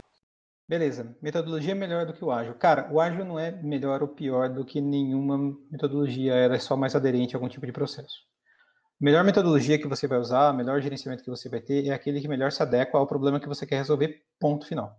Se você tiver algum item que seja mais aderente que o ágil, excelente. Excelente. É o que a gente chama hoje de ágil, né? Que é um conceito meio aberto. Então, assim, se você tiver algum outro item, eu acho louvável. Se você tiver alguma coisa que resolva seus problemas de maneira rápida, que entregue valor, que potencialize tua entrega, ótimo. Se você tiver algum item que melhore condições do ambiente de trabalho, excelente, chame do que quiser. Então, assim, é, eu não vejo como um melhor do que o outro, eu vejo como qual é a melhor situação que você pode trabalhar. Ah, eventualmente a gente pode fazer tudo de maneira automatizada. Cara, faz sentido? Ótimo, manda bala. Ah, vou usar robozinho para tudo, RPA, e vou usar é, integração, e vou usar, é, vou fazer integração com, com Alexa, vou fazer integração com um monte de coisa. E, cara, show! Faça funcionar, entregue o melhor resultado e deixe o ágil para trás. Show de bola. Eu acho que faz parte da evolução. Da mesma forma que o ágil surgiu como uma evolução com relação ao processo tradicional, se tiver alguma coisa que faça, faça mais sentido e seja melhor, seja mais fácil, cara, tem que fazer, tem que fazer mesmo. Não tem, a gente não pode falar assim, ah, porque isso aqui vai ser a melhor coisa do mundo. Não existe bala de prata. Esse é o primeiro ponto. Bom, para quem está começando, cara, é, eu, eu falei isso para o Gabriel Babler e volto a falar aqui, né? Normalmente os times que eu, que eu, que eu atuo, eles acabam ficando meio subversivos, tá ligado? A galera começa a ficar contestando e perguntando, mas por quê? Mas o que, que a gente ganha com isso? Onde é que a gente vai e tal? Cara, isso é uma característica muito legal. Se você vai trabalhar com arte, não precisa ser nenhum revolucionário, tá bom? Não precisa tacar fogo em nada, nada disso. Mas assim, questione a sua gestão, questione o seu time, seja a área que você for, falando assim, cara, tem algum outro jeito da gente fazer isso? Tem algum jeito da gente fazer isso melhor? Nunca aceite coisa do tipo, ah, sempre foi assim. Jamais. Jamais. Cara, será que não tem uma outra forma? Será que tem alguém que está fazendo alguma coisa diferente nesse ponto? Que está sendo mais rápido, que está conseguindo uma entrega melhor, que está conseguindo entender qual que, é o seu, qual é a sua eficácia, qual que é o seu item de maior valor? O que, que a gente pode fazer quanto a isso? Esse é o primeiro ponto. Nessa linha, conteste sua gestão. Conteste. Na boa, seja profissional, ok? Não seja, não seja maluco, tá? Seja respeitoso, tal, por favor. Somos todos profissionais mas assim, acontece, mas assim, será que esse é o melhor jeito de a gente fazer isso? Será que não tem uma outra forma? Na linha do que a Bruna falou, de estudar, cara, você, tem, você é curioso, você consegue procurar. Hoje em dia tem, hoje em dia acesso à informação é muito grande, né? Você tem acesso ao Google, você tem acesso um monte de curso e tal, tudo mais. Meu, beleza, então eu vi falar de um cara que resolveu implementar aqui um mecanismo que a cada 15 dias ele faz uma entrega. Scrumzão básico, né? Faz sentido? Será que a gente consegue fazer melhor do que a gente faz hoje? Essa, essa, esse interesse em melhorar, esse interesse em evoluir, é um grande diferencial caso você queira seguir nessa linha. E principalmente, em cima das suas próprias crenças. Assim, ah, não é porque hoje eu trabalho com Kanban que fala, putz, Kanban é lindo, maravilhoso, só vai ter isso para frente. Como a gente falou agora há pouco, né? Cara, você vai ter alguma coisa melhor que o ágil? Tem alguma coisa que consegue resolver melhor do que isso? Você é flexível o suficiente para entender isso? Você aceita trabalhar com diversidade de processos? Ou você precisa colocar tudo na mesma caixinha? Você precisa de um guia para fazer tudo? Ou você consegue trabalhar de maneira mais freestyle? Você consegue trabalhar de uma maneira que não importa o como você faça, você está seguindo um propósito e você está melhorando sempre. Então, nessa linha, seja em tecnologia, seja numa área que não é tech, seja numa frente mais voltado perto da direção de uma empresa, seja numa frente de projeto pessoal. Cara, se você tiver esse tipo de questionamento, ele é um bom indicativo de que de se você vai gostar ou não dessa área de agilidade. Gus, para fechar com chave de ouro, e o que, que você recomendaria hoje que você está numa posição de Agile Specialist para quem já é agilista e quer dar um passo para um próximo nível como coach ou specialist? Beleza, primeira coisa, ou coach ou specialist, você tem focos diferentes. Você gosta mais de soft skills ou você gosta mais de moer número, hard skills? Esse é o primeiro ponto. Você gosta de ter os itens baseados mais em métricas, você gosta mais de trabalhar a segurança do time, você gosta mais de mudar a cultura de uma empresa, ou você gosta mais de trazer evidências de processo. Esse é um primeiro passo importante, tá? Lógico, você pode gostar dos dois, beleza, tá? Mas dá para a gente trabalhar em cima disso. Esse é o primeiro ponto. Segundo ponto, na linha que eu comentei agora há pouco, cara, Será que não tem jeito melhor de a gente fazer o que a gente está fazendo? Será que não tem uma maneira diferente de a gente trabalhar isso? Beleza. E daí, talvez, um pouco de arrojo e falar assim: Ô, diretor, seguinte, cara, tava lendo aqui, por que, que a gente faz as coisas desse jeito? Por que, que a gente trabalha assim? Me explica. Tipo, ter curiosidade de ir atrás e conhecer uma série de outras coisas que estão além do time. Então, quem já está trabalhando com o time, é muito comum você ter um trabalho intenso ali em cima do time, um trabalho que demanda, é um trabalho que você tem bastante coisa, você vai trabalhar com bastante relatório, você vai trabalhar com bastante reunião, dali reunião, 10 por dia, sussa, tá? Padrãozão, mais um dia no escritório, 10 reuniões por dia. Você vai ter que ter, você vai ter que ser muito educado com o cliente, com o gestor, com o diretor, com whatever. Vai, você vai ter que ser um cara bom de conversar, que você tenha um papo legal, para você trabalhar com isso, é uma área que tem um aspecto humano muito forte. Beleza, você vai estar trabalhando com time, você vai estar trabalhando com stakeholder, não adianta, você vai ter que conversar. Ponto. Tá? E daí, cara, mais para frente, quando, conforme você vai entrando no nível mais corporate, conforme você vai entrando no nível mais upstream, você vai vendo outras coisas que não são, não tem tanto foco no nível de time. OKR. Você já viu um OKR? Você sabe para que serve? Como é que funciona? Lean Inception, prototipação, discovery de produto, fit for purpose, ou então, mesmo NPS que vai seguir a parte de cliente também, flight levels. Como é que você trabalha isso no nível de empresa? Como é que você traz a ideia de agilidade no nível de empresa sem ser o cara que fala um monte e não entrega nada? Mas como é que você fala o seguinte, cara, para que, que a gente está vendo isso? E alguns questionamentos. Eu comentei, né? Cara, essa atividade que a gente está fazendo aqui há três meses, quanto ela custou? até agora. Esses itens não são perguntados normalmente em nível de time, mas para um diretor isso faz total diferença.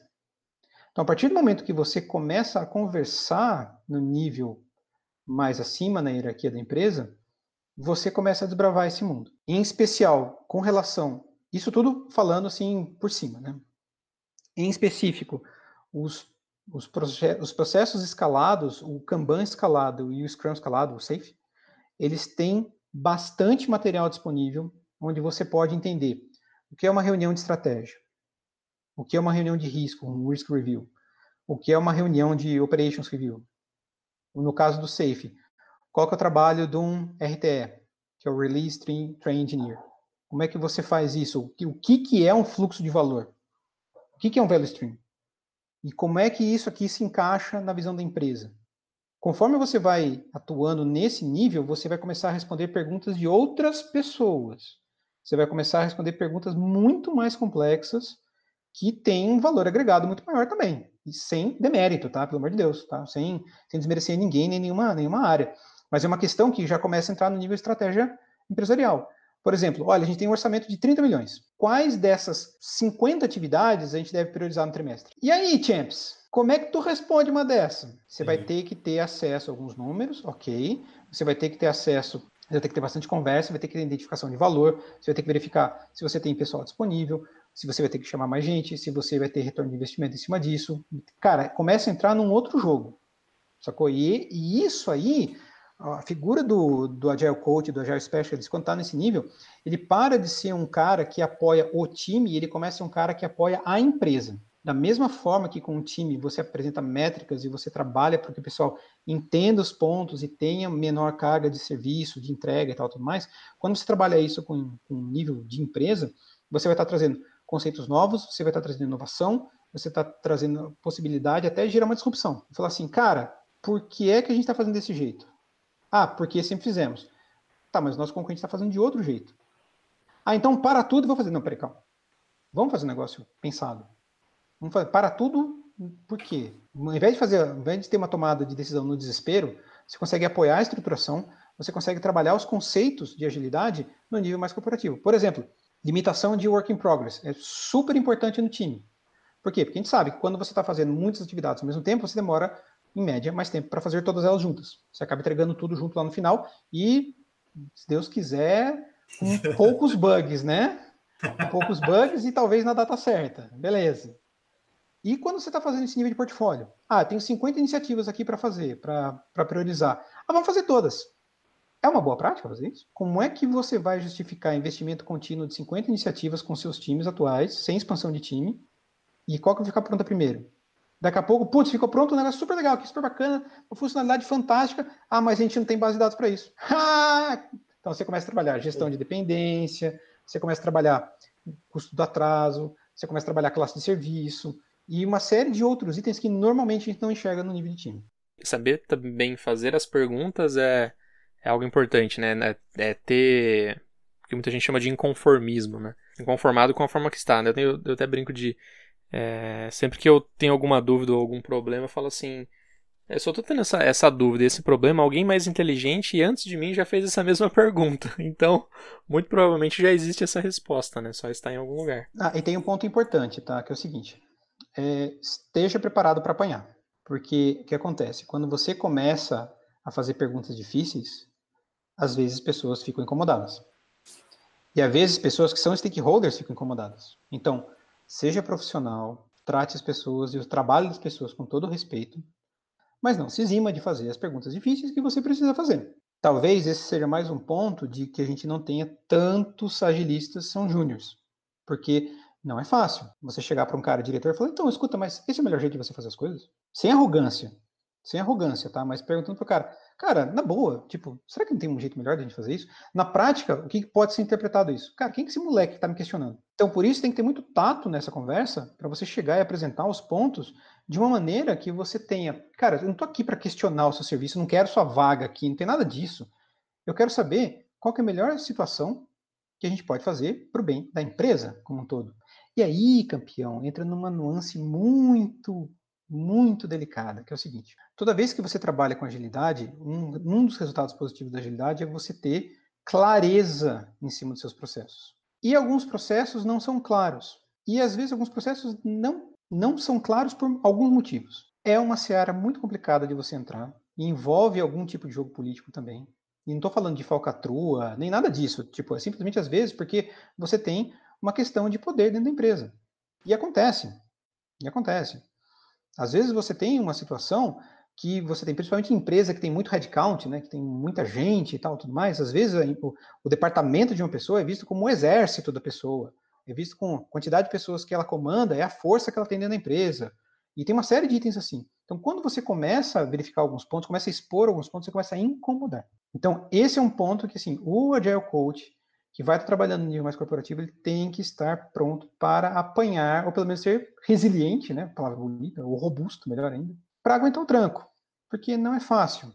E daí você tem que ser muito profissional também no sentido de, cara, você vai, você vai ouvir um monte de pataquada, beleza, cara, passa isso, ignora, beleza, cara. Qual que é o teu propósito? O propósito está aqui para fazer o bem da empresa. Eventualmente, aquele, aquele ponto específico é muito doloroso naquele momento, cara, beleza, contorna. Vamos trabalhar outro, tem vários pontos de melhoria que a gente pode trabalhar, vai executando suas mudanças de maneira evolucionária. Você não precisa quebrar nenhuma parede, não precisa sair mexendo no quadro da empresa, não precisa fazer nada disso. Você vai trabalhando de maneira ter ganhos consistentes ao longo do tempo. Cada batalha de uma vez, cada vitória de uma vez. Senão acaba mexendo com o ego também, né, de muita gente. Ah, sim, isso é, isso é no café da manhã. e tem que saber cozinhar com o que tem na geladeira também, né, Negas? É claro, né? ah, importante, importante. O agilista, o ideal é que ele tenha pouco ou que idealmente seja desprovido de ego, tá ligado? Porque assim, tem aquela ideia do agilista ser o líder servidor, e é bem isso mesmo, cara. Se o agilista está querendo destaque, está querendo aparecer, está querendo, cara, meu método é o melhor e tal, mano, na minha opinião, não é o caminho. O agilista lá está lá para ajudar. Ele não é o cara que faz o gol, ele não é o motor do carro. Ele está lá para ajudar os times a performarem, para a empresa trazer o, resultado e tudo mais. Então, toda vez que você vê agilidade em destaque, falando, nossa, nossa agilidade foi fantástica, maravilhoso, tal, espetacular, porque o processo que fulano fez. Não, não, não.